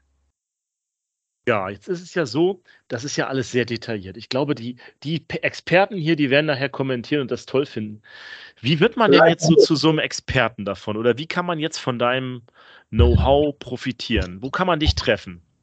Also mich kann man, äh, also der Kläranlage Kiel, das ist auch ganz einfach im Internet. Wir haben da eine schöne Internetseite, kriegt man eine Telefonnummer, da gibt es auch eine E-Mail-Adresse und mich kann man jederzeit erreichen. Das biete ich auch jedem an. Genauso wie wir gerne Führungen machen für fast jeden, der da kommt. Also das ist von der Schulklasse bis zu den Kindergarten, bis zu den Experten, die da kommen. Es ist für alle. Und wir wollen eigentlich auch immer zeigen, was wir machen. Weil das Schlimmste, das glaube ich, geht euch ja manchmal genauso. Ja, heißt es immer Abwasser und Scheiße auf Deutsch gesagt. Ne? Aber die Leute wissen ja gar nicht, was dahinter steckt, was für einen Aufwand man heutzutage betreiben muss und wie komplex das ist. Und die müssen das eigentlich, man muss eigentlich wertschätzen, was da gemacht wird. Und äh, ich, ich, kann nur sagen, ich möchte nichts anderes machen. Ich könnte eine, ich bin auch, wenn ich fertig bin, weiß ich noch nicht, ich weiß gar nicht, ich muss ja was machen. Das ist einfach, ich bin noch irgendwie, noch, ich brenne nicht zu viel dafür. Das heißt, da muss noch ein bisschen was, da geht auch noch was. Also der Kopf ist ja. noch nicht zu Ende. Wo bist du denn so, sagen wir mal, bei dir auf der Kläranlage kann man vorbeikommen, da werden bestimmt jetzt einige pilgern nach Kiel. Kiel ist ja auch schön und ja. äh, das Segelboot von deinem Bruder in Beschlag nehmen und mitsegeln wollen. Ähm. Jetzt die Frage, wo, wo, sieht man dich sonst? Bist du, was ist so, wenn man so für Schlamm sich austauscht, wo ist so die beste Ort, DWA-Tagung oder so, wo man sich über sowas austauscht? Na gut, die Clash am Club Würzburg war mal früher. Ich weiß nicht, ob das noch so ist. Ne? Da gibt es ja mehrere verschiedene. Also ich bin da nicht mehr so häufig, weil wir die mhm. Klärschlamm-Geschichte eigentlich abgehandelt hatten. Für mich war das schon durch. Das geht alles Richtung Verbrennung. In der mhm. Zwischenzeit mhm. mal gucken, ob es dann wirklich auch dahin geht. Aber das war so ein bisschen am Anfang, als wir in der Landwirtschaft waren. Da gab es ja, ich habe 93 angefangen, 1. Juli, werde ich nicht vergessen, auf der Kläranlage. Und da hieß es schon, ab nächstes Jahr gehen wir in die Verbrennung, ist vorbei, 93. In der Zwischenzeit sind wir erst seit drei Jahren in der Verbrennung. So lange hat es gedauert, bis es so weit gegangen ist. Und äh, da war das schon schwieriger. Du hast jedes Jahr 35.000 Tonnen Schlamm erzeugt, die mussten immer in die Landwirtschaft gebracht werden. Dort sind sie hingegangen, haben wir nicht so große Schwierigkeiten mit gehabt. Und wenn du die mal nicht in die Landwirtschaft gebracht hättest, ja, dann hättest du natürlich dann irgendwann alt ausgesehen, weil es wurde ja immer mehr verschärft, verschärft, verschärft. Und dann aber da, da, saßen wir regelmäßig zusammen im Kreise der DWA, also in den Nachbarschaften auch, in den großen Nachbarschaften. Wir haben uns auch mit anderen Kläranlagenbetreibern getroffen. Die Großkläranlagenbetreiber treffen sich öfters auch immer in kleineren Gruppen und besprechen dort Dinge. Und jetzt, äh, jetzt ja. ist nochmal cool äh, die Frage, du hast jetzt gerade Teerstammverbrennung vielleicht noch gesagt, da können wir nochmal drauf eingehen. Ja. Ähm, weil ich habe jetzt letzte Diskussion geführt mit einem Kläranlagenbetreiber hier, der auch Klärschlamm hat und der den gerne verwerten würde bei sich. Der hat dann aber gesagt, das darf man nicht bei sich persönlich machen, weil das ist ja Abfall. Und deswegen führt er uns, das Kreislaufwirtschaftsgesetz und deswegen kann man damit nicht, äh, kann man das nicht so einfach verbrennen. Wie ist denn da die Regelung? Also das ist, ist ja Abfall. Klärschlamm ist Abfall, ne? Oder, Klärschlamm, oder Klärschlamm ist Abfall. Doch, doch, ist wird nach Abfallrecht behandelt. Genau, ist so. Ja. So, und dann habe ich halt überlegt, ja, wenn das jetzt einfach kein Abfall ist, sondern ja. wenn das Wertstoff ist, wer definiert denn, dass das Klärschlamm Abfall ist? Naja, du kannst es wie die Engländer machen. Du machst eine Plastiktüte drum, schreibst Biosolid drauf und verkaufst das irgendwo im Gartenhaus. Das geht genau das, das ist heute nicht mehr möglich. Das heißt, der Klärschlamm ist ein Abfall, ein überwachungsbedürftiger Abfall. Also das ist ein Abfall, der sozusagen, wo du als Erzeuger, du bist der Erzeuger einer Pflicht, der Nachweispflicht bist, wo du damit geblieben bist. So, und da kannst du also, du kannst also nicht in den Privathandel gehen und solche Sachen, sondern du musst nachweisen, wo du, in welchem Weg oder welchen Weg du gegangen bist. Verwertungsweg geht ja heute noch. Man könnte ja heute noch landwirtschaftlich verwerten, das ist ja heute noch möglich. Nicht mehr lange, aber ab 2029 spätestens ist ja ganz Schluss. Wenn du P-Recycling machen musst, äh, dann ist das Thema durch. Das heißt, du kannst ja immer noch in die Landwirtschaft geben, aber du musst eine Nachweisführung haben, weil es, gibt natürlich auch Schäden durch den Klärstamm. Aber jetzt, ja jetzt, hab, jetzt haben wir hier diesen, diesen Artikel. Abfall im Sinne des deutschen Abfallrechts sind alle Stoffe oder Gegenstände, deren sich ihr Besitzer entledigt, entledigen will oder entledigen muss. Ja. Aber wenn wir den Klärschlamm jetzt einfach benutzen weiter, dann ist es ja kein Abfall mehr. Habe ich dann immer, habe ich letztens die Diskussion habe ich länger geführt, deswegen wäre das jetzt bestimmt, dass das jetzt Abfall sein muss. Wenn wir uns den nicht entledigen, sondern den noch irgendwie weiter benutzen. Dann ist das ja, also nennen wir das. Äh, Verwertung ist das Gleiche. Verwertung ist ja das Gleiche. Ja, ist auch. Die, ja. Verwertung ist auch nur ist ein anderes Zuführen, wird ja wieder in den Kreislauf sozusagen zugeführt. Genau, und dann habe ich die Asche, dann ist die Asche der Abfall, theoretisch, ne? Ja, ich gehe jetzt mal von den ganz Kleinen, die, die bleiben weiterhin in der Landwirtschaft. Ich kann mir nicht vorstellen, dass die Kleinen alle verbrennen. Es werden die Großen alle raus müssen, aber die Kleinen, die bleiben dann sicherlich drin und das ist auch gar kein Problem, glaube ich zumindest. Aber äh, die Großen haben das Phosphatproblem. Du kommst ja aus der Nummer nicht mehr raus, weil du eben diese Menge an Phosphat wieder zurückgewinnen musst und das schaffst du eben halt zurzeit. Gibt es, glaube ich, nur das Verfahren aus der Asche. Davor geht es nicht, weil du nicht genug rausbekommst, also das Ascheverfahren.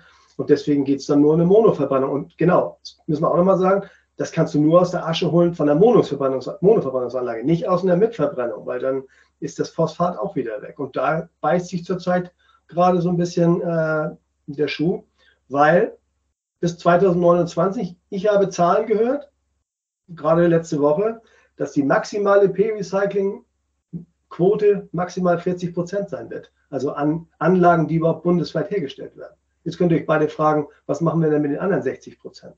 Mhm.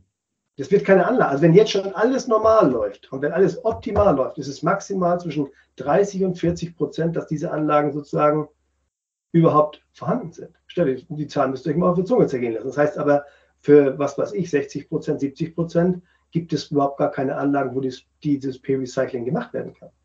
Weil es diese Verfahren eben noch nicht großtechnisch in dem Maße gibt und auch wir bis 2029 das nicht mehr schaffen, das in der erforderlichen Anzahl umzusetzen. Das heißt, du wirst nachher verbrennen und wirst eine Asche haben. Ja, dann kannst du dir überlegen, was du mit der Asche machst. Ein Teil musst du vielleicht einlagern. Ich habe keine Ahnung, was da noch kommt, aber ich bin mal gespannt, was bis 2029 dann passiert oder was dann ab da passiert. Mhm. Naja, ist ein Riesenthema, ne? Ja. Riesenthema ist das. Und das ist natürlich für uns, die dann, du bleibst ja als Abfallerzeuger immer derjenige, der für den Abfall verantwortlich ist, genauso wie fürs Abwasser bist du immer rechtlich in der Pflicht. Das heißt, wir müssen uns wirklich Gedanken machen, das tun wir auch gerade. Also das ist nicht einfach, gerade das ist eine schwierige Situation. Also das ist auch eine der Herausforderungen, äh, die auf euch zukommt. Absolut, das ist ein ganz, ganz großes Thema. Und da sind wir auch froh, wenn das irgendwann abgehakt ist, weil das ist echt, das belastet auch, weil da fallen ja doch 6.000, 7.000 Tonnen TS im Jahr an, die auch wirklich nachher entsorgt werden müssen. Und äh, zurzeit geht es eben noch Entsorgung, Monoverbrennung und danach P-Recycling. Das ist der Weg, den wir alle gehen wollen. Also müssen wir gucken, dass es eben auch die Kapazitäten hergestellt werden. Ne? Das kann man eben nur hoffen, dass es auch alles so ist. Welche Herausforderungen habt ihr noch? Naja, es gibt ja die neue, also ich sag mal, vierte Reinigungsstufe, brauche ich nicht drüber reden, das sind so prioritäre Stoffe. Da habt, das habt ihr auch schon in eurem Podcast gehabt, das weiß ich, das habe ich schon mal gehört. Das heißt, die vierte Reinigungsstufe ist ja, die wird kommen, das ist eine Frage der Zeit, da brauchen wir uns nicht drüber unterhalten. Das ist auch sinnvoll, macht absolut auch Sinn, das zu machen.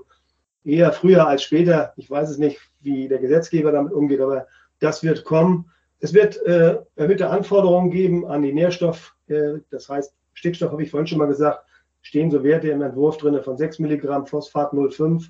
Sind, dann musst du sicherlich Energiegeschichten weiter betrachten. Die werden mehr fordern in dem Bereich. Wir werden uns sicherlich über die Berichtspflicht noch unterhalten müssen. Wir werden sicherlich mehr Management betreiben müssen für gewisse Dinge. Also da kommt eine ganze Menge mehr auf uns zu und die ganz großen Themen sind das schon gewesen. Dann kommt diese ganze Technikaffinität noch dazu. Ich, sehe ja immer noch, das hört sich jetzt blöd an, aber ich glaube, dass die künstliche Intelligenz auf Kläranlagen großes Potenzial hat. Das glaube ich ganz wirklich, weil ich Auf glaube, jeden Fall. Oh, du machst hier so viele, du weißt du, ich sehe hier nur Würmer. Äh, Im Englischen sagt man, you opened up a can of worms, ne? Ja.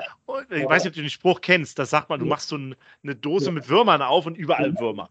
So, ja. weil du dieses und dieses und so wie ein Feuerwerk an Themen. Ich bin gerade so irgendwie total ungeordnet im Kopf. So, Daniel lacht, ey. Ja, ja weißt du, das, das ist so. Das ist übrigens Thema bei jeder Begegnung. Das und das. das ist bei jeder Begegnung mit Michael so. Deswegen. Oh, das ist so bereichernd. Mann. Ja, aber der Kopf ist manchmal nicht so klar. Ich springe, das ist aber, es ist halt immer so, ich, ich, sehe da wirklich viel Potenzial drin, genau wie du, Klaus. Und ich glaube, weil ich vorhin gerade gesagt habe, diese Störeinflüsse, Mensch, meine Güte, das kann, so ein System kann doch wirklich, wenn du Daten hast, und wir haben ja viele Daten, auch historische Daten, wir zeichnen ja alles in Datenbanken auf. Meine Güte, da kannst du so viel machen. Ich weiß, jetzt wird einer mithören, vielleicht im Podcast, der mir mal so ein KI Ding schon mal verkauft so, KI ist so das nächste Thema von uns, ne? Äh, da haben wir ja auch schon mal eine Folge gehabt, meiner Meinung nach, das müssen wir erstmal einen Lehrling, KI-Lehrling ziehen und den müssen wir langsam ausbilden und uns ranziehen zu so einem absoluten Expertensystem. Und diese ganze, dieses ganze Know-how, was da in deinem Kopf drin ist, irgendwie da reinbringen. Und das wird aber lange, lange dauern, ne? Weil, weil Lehrlinge machen ja Fehler und da muss man ihnen beibringen, warum man einen Fehler gemacht hat und dann weiß er beim nächsten Mal das besser, ne? Aber das ist das Thema. Aber ich bin da völlig bei dir. Glaube ich, auch 100%. Ich, bin auch, ich bin auch ganz sicher, dass das in, in, diesen, also in den nächsten 10, 15 Jahren, das wird ein ganz großes Thema werden und wird auch viel Arbeitserleichterung bringen. 100%. Ich bin mir ganz sicher. Jetzt habe ich ein kleines Problem, Leute. Ich muss kurz meinen Sohn jetzt aus dem Kindergarten holen. Das dauert 10 Minuten. Da müsst ihr kurz auf mich verzichten. Daniel muss ohne mich weiter moderieren. Ich bleibe aber drin und komme dann gleich wieder rein, ja? Also, ähm, bis gleich. Äh, bis gleich. Ähm, schneide ich übrigens nachher raus. Ähm, und zwar, das, das bekommen die Zuhörer nicht mit, Michael. Ähm, äh, du machst ja so viele Themen wirklich auf. also, ähm, es, nee, alles gut, das ist richtig gut. Aber du musst uns versprechen, dass du nochmal kommst.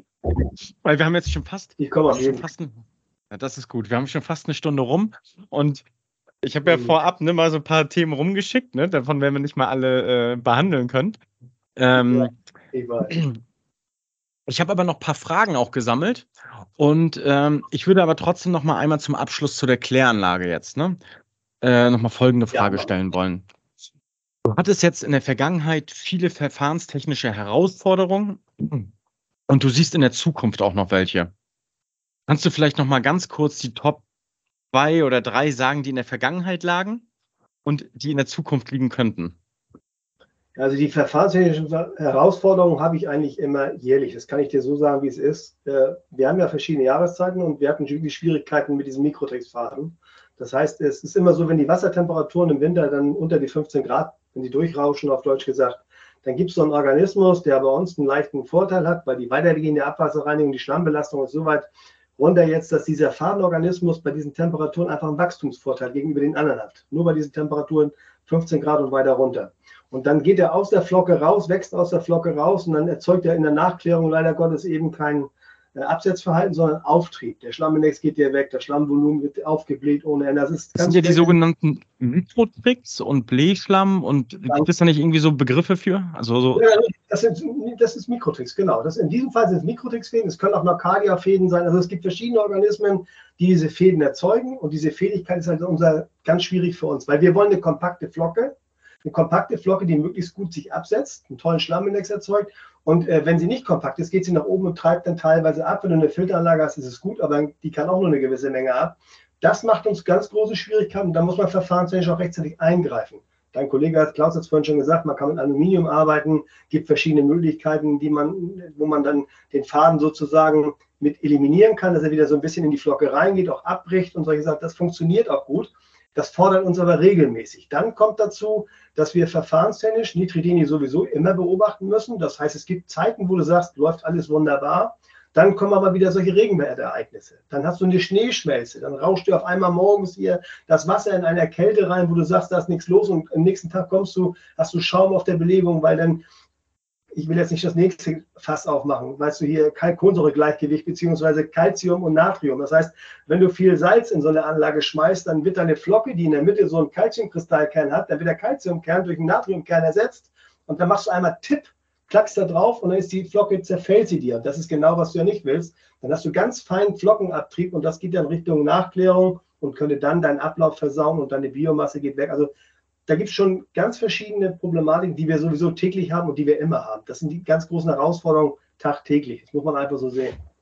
Mhm. Also, und lange, lange, lange in der Vergangenheit, also Projekte auch auf deinem Tisch oder die größeren Projekte, wo du sagst, puh, also da bin ich froh, ich mache zwar gerne Projekte, aber das Projekt, das war äh, herausfordernd.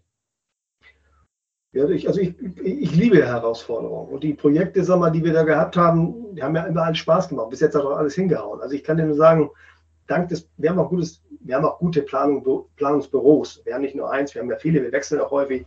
Äh, wir arbeiten mit denen auch gut zusammen. Und was die letzte Herausforderung, die wir hatten, ich kann nur sagen, wir haben die Belebung optimiert in der Steuerung. Und da waren wir auch ein bisschen mutig und haben gesagt, komm, wir setzen jetzt mal ein bisschen Computertechnologie ein, setzen ein bisschen, auch ein bisschen KI ein. Also wir haben so ein bisschen was gemacht, wo unsere Belebung jetzt so ein bisschen automatisiert geregelt wird das war anspruchsvoll, ist es immer noch. Wir haben da jetzt also auch so ein kleines Tool bekommen, wo wir wirklich Dinge einstellen können. So ein bisschen Regelungstechnik kann auch Rätseltechnik heißen. Also das ist ein ganz schwieriges Thema. Muss man sich reinarbeiten. Da habe ich auch gedacht, oh, am Anfang habe ich so ein bisschen gedacht, das könnte was werden, wo du dir irgendwann eventuell die, Füße, die Finger bei verbrennst. Aber das funktioniert auch sehr schön und hat auch okay. ganz viele gerade, weißt du? Mhm. Also wie, wie, kannst du das irgendwie mal simpel beschreiben, was das ist? Ich weiß nicht, wir gehen jetzt immer tiefer wieder rein. Das ja, ich, jetzt... ich, kann dir nur sagen, dass die Belebung, die wir vorher gefahren haben, die haben wir fast von Hand gefahren. Du hast, wenn du Sauerstoff gebraucht hast, also O2-Gehalt in deiner Belebung, hast du die Sauerstoffsonden angeguckt und hast den Turbo von Hand, also die Verdichter, mit der du die Luft in die Belebung bläst, einfach, sagen wir mal, ein bisschen höher gestellt und hast die Luft dann danach geregelt. Dass das ein Mensch macht, ist natürlich schlecht, weil der Mensch sozusagen immer am Schalten ist und du weißt, wie es ist, wenn du 24-7 davor sitzt. Du schaltest ja nicht jede Minute immer nach. So, das war das eine. Dann hat man also, Hintergrund war, dass diese Anlage mal ausgelegt war. Die wurde 93 mal äh, ausgelegt und dann haben wir die irgendwann mal in Betrieb genommen, 2001. Die Verdichter waren mal vier Stück und sind eigentlich viel zu groß gewesen. Das heißt, wir haben, wir haben Verdichter, die nicht so schön den Arbeitsbereich abdecken und deswegen haben die mal aufgeschwungen, abgeschwungen. Das sind so regelungstechnische Probleme gewesen. Wir hätten eigentlich so ein bisschen abgestuft haben müssen. Haben wir aber nicht. Wir haben das, was wir haben, müssen damit klarkommen. Jetzt haben wir äh, die Verdichter ein klein wenig auch nach unten regeln können und haben dann jetzt eine, ich will keine Firma jetzt hier nennen. Also äh, es gibt eine Firma. Ruhig, du kannst auch Firmen nennen. Also wir sind also, jetzt hier okay. komplett unabhängig. Okay, dann sage ich einfach mal, wir haben mit der Firma Binder die Flex-Control-Geschichte gemacht. Wir haben also erstmal unsere Sauerstoffversorgung geändert. Früher haben wir die Luft nur von einer Seite eingespeist im Nitrifikationsbecken. Jetzt gehen wir von zwei Seiten rein, haben dort wunderschöne Airways-Ventile Ventile eingebaut, die eine ganz lineare Regelungslinie haben. Das heißt, wenn ich wirklich zufahre, habe ich auch eine, Regel, eine lineare Regelung da drin und kann den Sauerstoff, also die, die, die, die O2-Menge, die Luftmenge wunderbar danach regeln. Und dann sitzt dann so, ein kleine, so, so, so, eine kleine, so eine größere etwa CPU-Einheit drüber von der Firma Binder, die nennt sich Flex Control, die alle, sagen wir mal, DWA-Programme, die es so gibt, Ammonium geführt, dies geführt, das geführt, alles in sich hat und die guckt sich jetzt wirklich an. Und dann gibt es eben eine Besonderheit, die hat PIID. Das heißt, das ist ein PIID-Regler, die guckt auch so ein klein wenig in die Vergangenheit immer zurück und guckt sich die Tage an, wie sich das entwickelt hat und nimmt das also mit in ihre Berechnung mit rein und rechnet dann immer. Dann wird der Sauerstoffbedarf ausgerechnet und dann wird eben der Turbo danach getaktet und das funktioniert heute von alleine in acht Regelzonen gleichzeitig. Und ich kann dir nur sagen, das haben wir jetzt so hinbekommen mit der Firma Binder zusammen. Da haben wir selbst mit optimiert. Mein Abwassermeister, der Kollege Jopin, ist da ganz groß involviert. Der kann das ganz toll. Dort haben wir unsere Ameisendosierung. Das heißt, wir machen ab und zu mal ein bisschen Ameisensäure in die Luft rein, damit die Belüfter sich von innen so ein bisschen frei machen und dann nicht immer diese Ablagerungen drin sind an diesen kleinen Löchleins. Das wird automatisiert. Wir können also viele Dinge sind damit eingeflossen, die wir zusammen entwickelt haben. Und jetzt ist gerade so ein Energiemanagement-Tool dazu gekommen. Jetzt macht das System sogar Folgendes.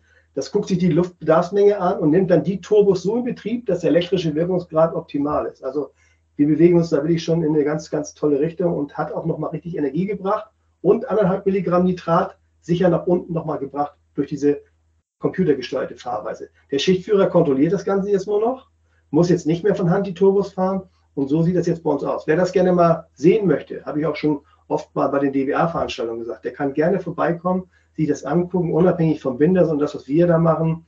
Und äh, dann kann er sich das gerne auf der Kläranlage in Kiel angucken oder einfach mal antelefonieren. Das werde ich auf jeden Fall auch noch machen. Mhm.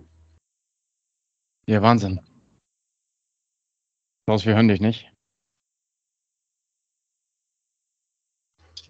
Ähm, nochmal, jetzt hast du das Thema Ameisensäure nochmal aufgemacht und die Reinigung, ne? Ey, ey da will ich jetzt auch nochmal reinpieken, ne? Ähm, habt ihr Belüfterplatten dann bei euch oder habt ihr Belüfter?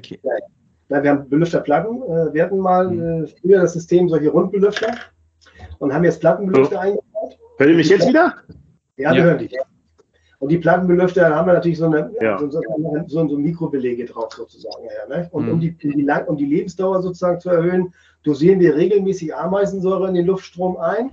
Da haben wir uns mal so eine kleine Station gekauft und dann stellen wir im System einfach nur noch ein, mach bitte Becken 2 Ameisensäure jetzt rein, dann drücken wir die Lieder, da fällt ja den Sauerstoff, also die Luftmenge entsprechend los und dann dosieren wir es rein.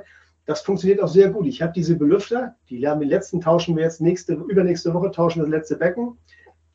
Habe ich mal ausgebaut, ein und zu Supratec geschickt, das ist unser Belüfterhersteller, und habe mal ein Gutachten machen lassen, wie der Zustand da drin ist. Das ist ein ganz toller Zustand noch, aber ich glaube, nach acht, neun, zehn Jahren sollte man irgendwann doch anfangen auszubauen. Haben wir jetzt auch gemacht. Und das habe ich wegen der Ameisensäure eben auch, das ist ein kleiner Erfolg. Das heißt, dein Druck, du merkst es am Gegendruck, der nimmt doch wieder ein bisschen ab, wenn du dann eben regelmäßig mit Ameisensäure dosierst. Ansonsten steigt er nachher immer weiter an und du hast Energieverluste. Ne? Hm. Und kann er natürlich auch meine. Ah, okay, es wird, wird, wahrscheinlich jetzt zu Aber das, was mich. Na, wir machen nochmal eine separate Folge, ne? Das äh, versprechen ja. wir. Und dann holen wir uns ein paar Betriebsprobleme, die wir so sammeln und diskutieren die mit dir. Können wir ähm, und dann habe ich ja hier auch noch das Thema Druckrohrleitung und Pumpwerke. Und ne? das schieben wir auch nochmal aufs nächste Mal, ja? Wir haben jetzt schon äh, über eine Stunde durch. Das ist nicht mein Thema. Das ist gut, dass du es verschiebst. Ach so, wirklich? Okay. Ich mein, aber das ist schon bei euch auch bei Kläranlage mit angesiedelt, so wie ich das verstanden habe in Kiel, ja. Das? Ja, das ist angesiedelt bei uns. Das heißt, da macht immer mein Kollege, Herr Kult, das macht Daniel Kohlstadt bei mir. Also ich so, okay. Mach, hm? Das ist wirklich getrennt. Ich mache den Basisbetrieb, die Verfahrenstechnik und bin dafür zuständig und der andere Kollege macht die Druckpumpe Projekte, Druckpump, Druckrohrleitung, Pumpstation, das ist bei uns getrennt. Ein Glück. Aber mir wurde verraten, du hast dazu auch eine Meinung. ja, ich habe zu allem eine Meinung, aber die Meinung ist, ist, nicht immer, also was das betrifft, bin ich eher so auf Glatteis. Deswegen da halte ich mich eher einen Tick zurück. Druckrohrleitungen sind äh, ja schwieriges Thema. Ne? Also kennt ja jeder. Wir haben gewisse Stadtteile, wo man auch Geruchsbelästigung hat. Wir wissen, wo es herkommt. Schwefelwasserstoff ist eine Problematik, die ist natürlich nicht einfach von der Hand zu weisen. Wir haben auch Schächte, die schlimm aussehen, weil äh, sie wegkorrodiert sind und solche Sachen. Also, natürlich muss man Druckrohrleitung richtig betreiben, aber wie gesagt, das ist nicht so meine Thematik. Ich versuche das immer ein bisschen zu vermeiden. Ich helfe immer mit mit meinem Kollegen im Netz, H2S-Messung, hier was machen, da was machen, eine Probenahme, das machen wir alles. Wir werten auch was aus, aber die richtigen Profis mit Entlüftungs-BEVs und solche Sachen, das müssen andere machen. Wenn wir Druckstöße kriegen, da will ich dann nicht auch noch für verantwortlich sein. Okay. Ja. Alles klar. Äh, Klaus, hast du erstmal noch Fragen? Ach, Leute, es ist, es ist ein Traum, das von Binder, das du vorhin erzählt hast. Ich war ja kurz raus, das äh, kenne ich von Schwerin. Da, da, hat doch die Frau ähm, Dings uns eine Führung Schewe. gemacht. Mhm. Frau Schewe, Schewe hat uns doch eine Führung ja. davon gemacht. Ja. Die müsstest du ja dann auch kennen, ne? Die ist ja jetzt in Schwerin auf der Kläranlage und hat da, da ist auch dieses vom Binder das System so eingebaut. Mit der Belüftungssteuerung.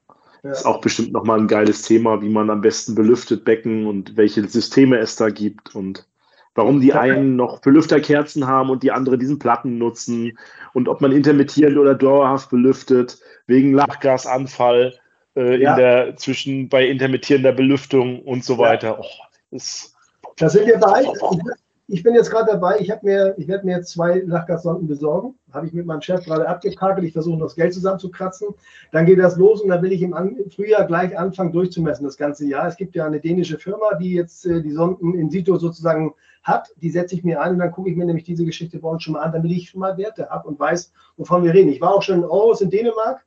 Die haben ja auch schon ganz viel gemacht dort. Ich bin mir relativ sicher, dass wir keine großen Probleme haben mit Lachgas, weil so wie die das da erzählt haben, gibt es eher Anlagen. Michael, meine Meinung ne, ist, jedes Belüftungsbecken emittiert immer ein bisschen Lachgas. Ganz weißt klar. du warum? Na?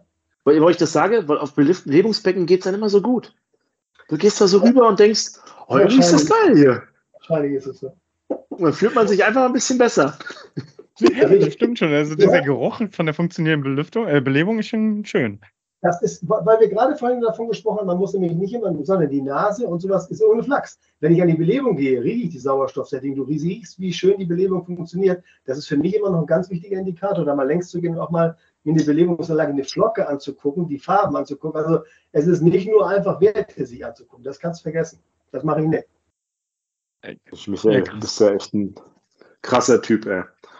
Ja, wir müssen, wir müssen noch mehr die Leute in den Vordergrund stellen hier. Das ist immer gut. Das ist immer gut, dass wir so, äh, so äh, Stars daraus machen. Du, guck mal, es ist ja auch so eine Generationsfrage, ne? Es gibt ja schon viele Jüngere. Nein, ich meine jetzt, äh, du wärst zum Beispiel, du bist ja gut vernetzt, wahrscheinlich auch in deiner Generation. Aber es gibt ja jetzt diese nächste Generation, die auf Social Media sich noch weiter vernetzt, ne? Da wärst du wahrscheinlich auch so ein Star. Würde dich auch jeder kennen. Weil dieser Verrückte da aus Kiel. Ja, stimmt. Das ist ja wichtig. Bist du eigentlich irgendwie bei äh, sozialen Medien unterwegs? Nein, also ich, ich versuche ja, ich habe ja mal, also ich sage jetzt nicht, dass ich schon mal angefangen habe, Post, ich wollte mal sowas machen. Genau das, was ihr da gemacht habt, wollte Wirklich? ich. Nein, nein, ich sage nichts, ihr sucht da auch nichts, ihr findet auch nichts. Es gibt auch sogar schon, ist egal.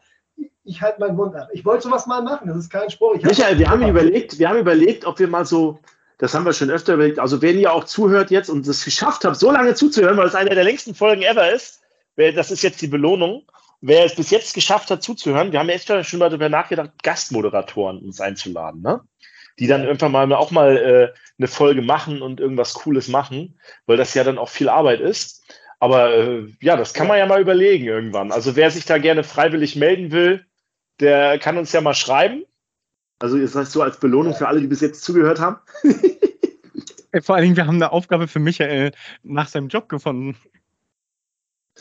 Ja, ja also ich, kann, ich kann auch nicht einfach so aufhören, habt ihr recht. Und ich möchte auch das weitergeben. Ich, wenn ich jetzt heute meine jungen Leute sehe, bei mir in der Nachbarschaft, was die da für Wissen angesammelt haben, und ich weiß, dass ich auch bei einigen Sachen einen großen Anteil habe, auch bei meinen Mitarbeitern, wenn ich jetzt so Auszubildende, die heute bei mir Schichtführer sind und sonstige Sachen machen, das macht Spaß, das zu sehen und das einfach weiterzugeben und auch diese, diese Freude daran weiterzugeben. Und ich sehe dann, in welche Hände ich das übergebe. Ich hoffe, dass äh, das geht so weiter. Ich bin ja vor dir sowas nach. Wenn ich euch sehe, damit, also als ich Daniel kennengelernt habe, ich weiß ja, wie wir da gestanden haben, mit seiner Drohne, dies und das. Also, ich, ich, stand da immer und er fing an und ich, ich wusste gar nicht, wohin gehört. Ich habe Daniel gesehen und dann, und dann sind wir mehr ins Gespräch gekommen, bis ich begriffen habe, das Unitechnik-Spiel habe ich gar nicht begriffen. Ich wusste gar nicht, dass du da arbeitest. Über den Podcast habe ich das erst begriffen und das letzte Mal vor habe ich gar nicht gewusst, wo du herkommst. Aber und dann habe ich deine Begeisterung gesehen. Du bist ja nur noch ein etwas jüngerer Kerl. Da habe ich gedacht, meine Güte, es gibt doch noch Menschen, die ähnlich veranlagt sind wie du, die da so verrückt rumlaufen. Nicht die ganze Jugend ist schlimm. Nee, genau. Und das habe ich bei euch gehört. Und ihr habt ja schon mehrere Leute, ich habe einen Podcast mir extra auch reingezogen. Es gefällt mir super. Da waren auch einige dabei, wo ich echt begeistert bin. Einer war dabei, war auch ein, ein Anlagen, wo war der? Der kam, glaube ich, aus Stuttgarter Nähe, so ein Anlagenbetreiber, der ein Meister, glaube ich. Der Samuel Bayer. Genau, der war gut. Der hat mir auch gut gefallen, der. Der, genau, der hat mir auch sehr gut gefallen. In seiner, hat auch richtig gutes Wissen gehabt. Der hat mir fachlich gut gefallen, als ich es gehört habe. Da hast du richtig gemerkt, der hat eine echt Ahnung. Hat Spaß gemacht. Das wird seinen Tag machen jetzt, das Ding. Da muss ich ihm sagen, er muss sich unbedingt die Folge anhören. Das ist mein, das ist mein eigener, geht mein Abwasser hin. Nur mal, nur mal als Zeitstory, Michael, ne? Meine Tochter, die ist jetzt gerade auf einer Geburtstagsparty von ihrem Freund. Ja. Ähm, die hat gerade Geburtstagseinladungen geschickt, äh, erstellt. Ich zeig dir die mal. Warte mal kurz. Das sind die Geburtstagseinladungen von meiner Tochter. nicht schlecht. Das könnt ihr jetzt nicht sehen, das ist eine Toilettenrolle. Ja. Und wenn man die aufrollt, wenn man die aufrollt, dann, dann also eine Toilett Klopapierrolle, wenn man die aufrollt, dann findest du hier die Einladung zu ihrer Geburtstagsparty draufstehen. Und warum eine Toilettenpapierrolle? Weil meine Tochter beim Samuel, den du gerade angesprochen hast, ja. ihre Geburtstagsparty feiert mit sieben jetzt. Ja, siehst du, Wahnsinn. Auf der Klär, also ein, sie wollte eine Kläranlagen-Geburtstag. Kennst du weißt noch nicht, Daniel? Sie wollte eine okay, Kläranlagen-Geburtstagsparty haben. Und da habe ich, hab ich das Samuel geschrieben, mit dem du gerade ansprichst, und er hat dann gesagt, ja klar, er macht es möglich. Und jetzt sind wir am 12.11., zumindest zu einer Kläranlagenführung mit zehn Kindern auf der Kläranlage. Ja, was sagst du dazu? Das ist doch Weltklasse, oder? Weltklasse. Weil ich habe gedacht, naja, nach drei Tagen weiß sie das nicht mehr. Aber sie hat das dann all ihren Freunden erzählt. Das, und dann konnte ich es nicht mehr, jetzt haben wir die Einladung schon geschickt, die werden jetzt verteilt. Ja. Und äh, dann gibt es eine Kläranlagen-Geburtstagsparty. Ja, erzähl das mal normalen Menschen, was wir da machen. Das ist, das ist so verrückt und crazy. Ja, aber naja, so ist es. Ja, so ist es. Mensch. Ich, ich habe aber nochmal zum Abschluss, ne, bevor das die doppelt so lang die Folge wird wie alle anderen. Ähm, nochmal die letzten Fragen. Ja? Wir haben immer ganz zum Schluss nochmal ein paar persönliche Fragen. Mhm. Ähm, ich starte einfach mal damit. Mhm. Michael, wenn du jetzt nicht bei der Stadt Kiel arbeiten würdest, sondern als Berater, mhm. welche drei Fragen stellst du auf einer Kläranlage, die du nicht kennst, als erstes? Oha, Geile Frage. Geile Frage. Das, das, das ist so sensationell gut, ne? Ja, die ist wirklich gut, die Frage. Also, hm. weißt du, ich bin ja ein kleines Chamäleon. Und das Chamäleon ist sehr gut in der Lage, sich auf verschiedene Situationen einzustellen. Ich würde mir natürlich als allererstes mal angucken, auf welche Kläranlage ich komme. Es gibt ja größere Kläranlagen, da kommst du rein, da triffst du Leute, wo du genau weißt, da ist der Stock im Hintern, da musst du also dann mal den Ingenieur rauslassen, den du eigentlich gar nicht rauslassen kannst. Weil ich schaffe das maximal eine halbe Stunde und dann komme ich wieder zu dem normalen Typen, der hier sitzt und mit euch spricht komme ich auf eine ganz normale Kläranlage, wo wirklich so, so kleinere, wo ich weiß, das ist ganz normaler Kläranlagentalk, also wo ich dann auch so, wie ich dann auch eigentlich bin, reden kann, dann würde ich den Menschen erstmal fragen, ob er mir wirklich mal erzählen könnte, wo seine Probleme sind. Und zwar versuchen würde, ich würde wirklich versuchen, äh, ihm, ihm klarzumachen, dass ich nicht hier bin, äh, um ihn jetzt irgendwie vorzuführen und vor seinem Chef zu zeigen, was für Fehler er jetzt hier aufgemacht hat. Weil da haben die meisten nur dann die größte Angst vor. Da kommt jemand von außen, dann blocke ich erstmal, weil, weil der erstmal sieht, was ich nicht weiß. Also du weißt ja manchmal so einiges nicht. Ich bin auch nicht allwissend. Ich bin froh, wenn ich manchmal von außen befruchtet werde und mir jemand Informationen gibt, die ich dann weiterverarbeiten kann. Das würde ich versuchen, ihm klarzumachen, dass er mir eigentlich wirklich mal sagt, wo hast du eigentlich deine Sorgen, wo sind deine Probleme? Ist dann merke ich ja, was los ist. Und wenn ich dann erkenne, dass er da und da seine Schwächen hat, dann würde ich ihm auch nicht sagen, hiermit, ich weiß alles besser, sondern ich komme dann nicht mit Du-Botschaften, du bist zu blöde dafür, du bist dies und bist das, sondern ich würde anfangen mit, ich, ich kenne die Situation, ich weiß also, wie das bei mir war, aber wenn jetzt auch mal eine schief gelaufen und diese Gespräche würden in die Richtung gehen, dass ich ihm klar mache, ist mir auch schon mal passiert, eventuell habe ich da auch mal Probleme gehabt, aber mir ist dann das und das an Lösungen eingefallen, so würde ich versuchen, den Leuten zu helfen. Also das wäre so der Schritt, den ich gehen würde. Und ich würde natürlich auch fragen, was für Vorgesetzte er hat und äh, wie er auf Deutsch gesagt überhaupt was für eine Entscheidungsbefugnis hat. Wie sieht es hier finanziell aus? Man muss ja mal ganz klar fragen. Einige haben keine Entscheidungsbefugnis, die können nichts machen, die kriegen kein Geld, die fahren die Anlage nach den, das wäre der zweite Schritt. Ich würde immer fragen, was würdest du hier verändern auf deiner Anlage, wenn du könntest? Ich würde fragen, was würdest du machen? Du siehst jetzt hier deine Anlage, dein Labor, deine Ausrüstung, deine Pumpen. Würdest du irgendwas anders machen? Und das würde ich mir insgesamt, da würde ich mir ein Bild davon machen und da würde ich tiefer einsteigen. So, aber ich bin da mehr so Chamäleon, verstehst du? Wenn ich da mhm zu den Großen komme, da weiß ich immer genau, die kennen ja alles, die können alles, da muss man immer alles klar, ihr braucht sowieso nicht reden, ihr wisst ja alles und dann muss ich eben anders anfangen. Das würde ich auch. Also da mhm. kann ich relativ schnell switchen. Sehr gut erklärt aus meiner Sicht. Ähm, jetzt haben wir vorhin äh, kurz schon, äh, Klaus, äh, kurze Metapher gehabt, ob wir alle schizophrene Abwasserhelden sind. Ähm, von A Beautiful Mind. Was ist denn dein Lieblingsfilm? Oha. Ziemlich beste Freunde glaube ich. Das ist mein Lieblings. Wirklich? Okay. Ja, doch. Stehst du auf schwarzen Humor? Ja, ich stehe auf schwarzen Humor. Ich stehe sowieso auf Humor. Also ich bin auch manchmal, ja, doch, doch, ja, ich stehe drauf. Alles klar. ähm, jetzt, äh, Klaus sagt immer so plakativ, obwohl das bringe ich noch nicht. Was würdest du sagen? Äh, klimaneutrale oder klimanegative Kläranlagen der Zukunft? Klimanegative. Ich glaube klimanegativ. Ich glaube wirklich, wir sollten uns die Ziele, wir wollen uns ja Ziele stecken. Und was heißt denn Ziele? Ziele muss man nicht immer erreichen. Alter, wie geil bist du denn, Michael? Wie geil bist du denn, Alter? Nein, das ist doch so. Wie, wie geil bist du denn, dass du das überhaupt erstmal verstanden hast, was der damit meint und dass du dann sofort sagst, es liegt an den Zielen, die wir uns selber stecken. Das ist ja. so, wie geil bist du denn eigentlich, ey?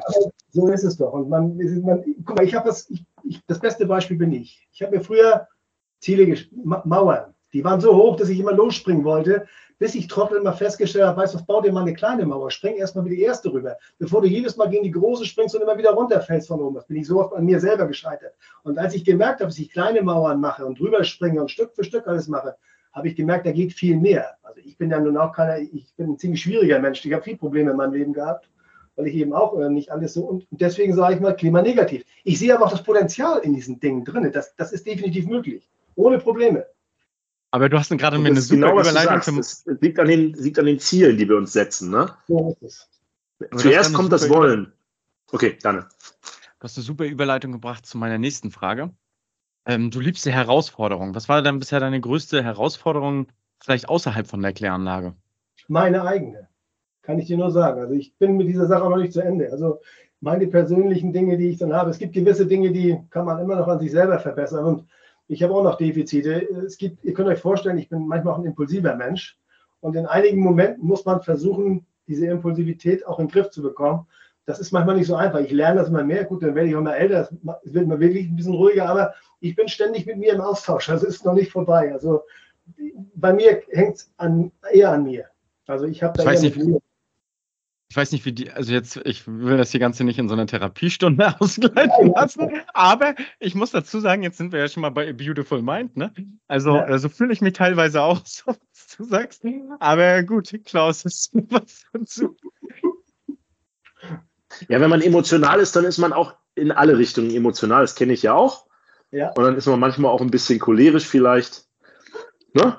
Und äh, hinterher, äh, hinterher denkt man dann immer anders drüber nach dass man nicht wahrnehmungsgestört ist. Das ist das Entscheidende. Und solange man selber noch erkennt, dass man diese Dinge eben auch mal, dass man auch, die, dann ist das auch in Ordnung. Wenn du das nicht mehr erkennst, der Unterschied zwischen Wahrheit und Wahrnehmung, habe ich immer gesagt, es gibt keine Wahrheit, es gibt nur eine Wahrnehmung. Man muss andere respektieren in ihrer Meinung, auch wenn man ganz anders denkt. Das ist nämlich seine Wahrnehmung. Verstehst du? Und bis ich das begriffen habe für mich, dass ich erstmal andere Meinungen zulasse, das ist heute noch manchmal schwierig. Also da, da habe ich dran zu arbeiten.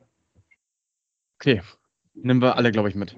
Jetzt mal zu der für mich interessantesten Frage. Nein, Spaß beiseite. Was für Musik hörst du? Ich bin absoluter Metal-Fan. Also ich liebe Wacken, ich liebe diese ganzen Dinge, die ich könnte, also das ist meins. Ich liebe das. Ich könnte, also ich höre. Äh, ey, ey, Klaus. Also ich fahre zu Silvestin nach Hamburg und ich höre mir Sachen an mit äh, Dragon Force. Also ich liebe, ich habe allerdings auch einen Sohn, der so selber Gitarre spielt und dem habe ich die geschenkt in der Hoffnung, dass er anfängt und der ist ein Nettler geworden und der kriegt das. Also das ist sensationell. Ich liebe das. Das ist meine Welt. Krass. Immer noch. Ja, meine auch. Also von daher, also lustig, ne? Äh, je mehr ich diese Frage stelle, desto mehr Dr. oben aus zu, wie hieß das Ding? Wie hieß das Ding mit Dr. oben aus zu, wie hieß das ja, Ding, wo er hingeht? Ja, Creator, ne? Also kennt wahrscheinlich Michael auch. Ja. Ähm, da geht genau. ihr am besten zu dritt zu Creator und ich äh, höre mir dann äh, ähm, äh, Taylor Swift an. Also ich, war, ich, war, ich war in Odensee bei, bei, hier bei Rammstein und ich, also das ist so, es war. Ah, wirklich was. Ja, ich liebe das. Also das ist meine Welt schon immer gewesen. Das hat mit Maiden mal angefangen, das ist mir heute schon alles zu locker, heute brauche ich schon andere Sachen. Also das ist immer noch meine Welt. Ich liebe das. Meine Tochter übrigens, die kleine 13-Jährige, hört das auch noch. Also das ist schon gut. Ich habe das gut geschafft. Das, also ähm, eine, das ist wahrscheinlich ja eine sehr lange Folge, vielleicht sogar die längste. Vielleicht nochmal noch, kurz zum, zum Abschluss. Michael, ich wäre ja fast mal in Kiel gelandet. Weißt, weißt du das eigentlich, Daniel? Nee. Ich wäre fast mal in Kiel gelandet. Vielleicht ja. mal so als kurze Anekdote. Ich habe bei Caterpillar beziehungsweise ja. MAK meine, meine Diplomarbeit geschrieben. Nicht ne? Maschinen aus Kiel gibt es ja so jetzt nicht mehr, habe ich gehört, ne? Nee, habe ich auch gehört, ja.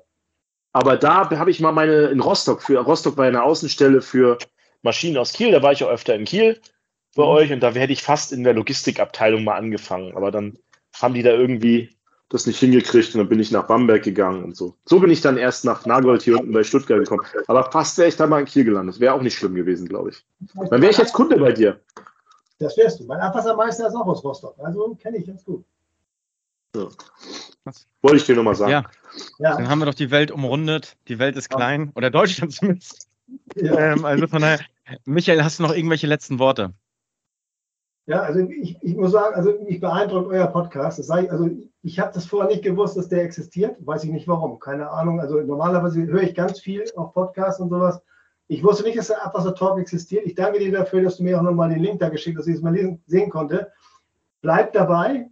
Von meiner Seite aus, macht es genauso weiter. Ich glaube, da hören ganz, ganz viele zu. Ich glaube, da können ganz viele was von lernen. Und es war schön, euch so kennenzulernen, muss ich echt sagen. Und mir hat es viel Spaß gemacht. Und ja, Daniel, danke, dass wir uns da vor einem Jahr mal kennengelernt haben. Dieses Jahr haben wir uns auch schon mal wieder gesehen. Also es ist schön, dass ich sehe, dass ich nicht der einzig Wahnsinnige bin in diesem Bereich. Das bist du sicherlich nicht, ey.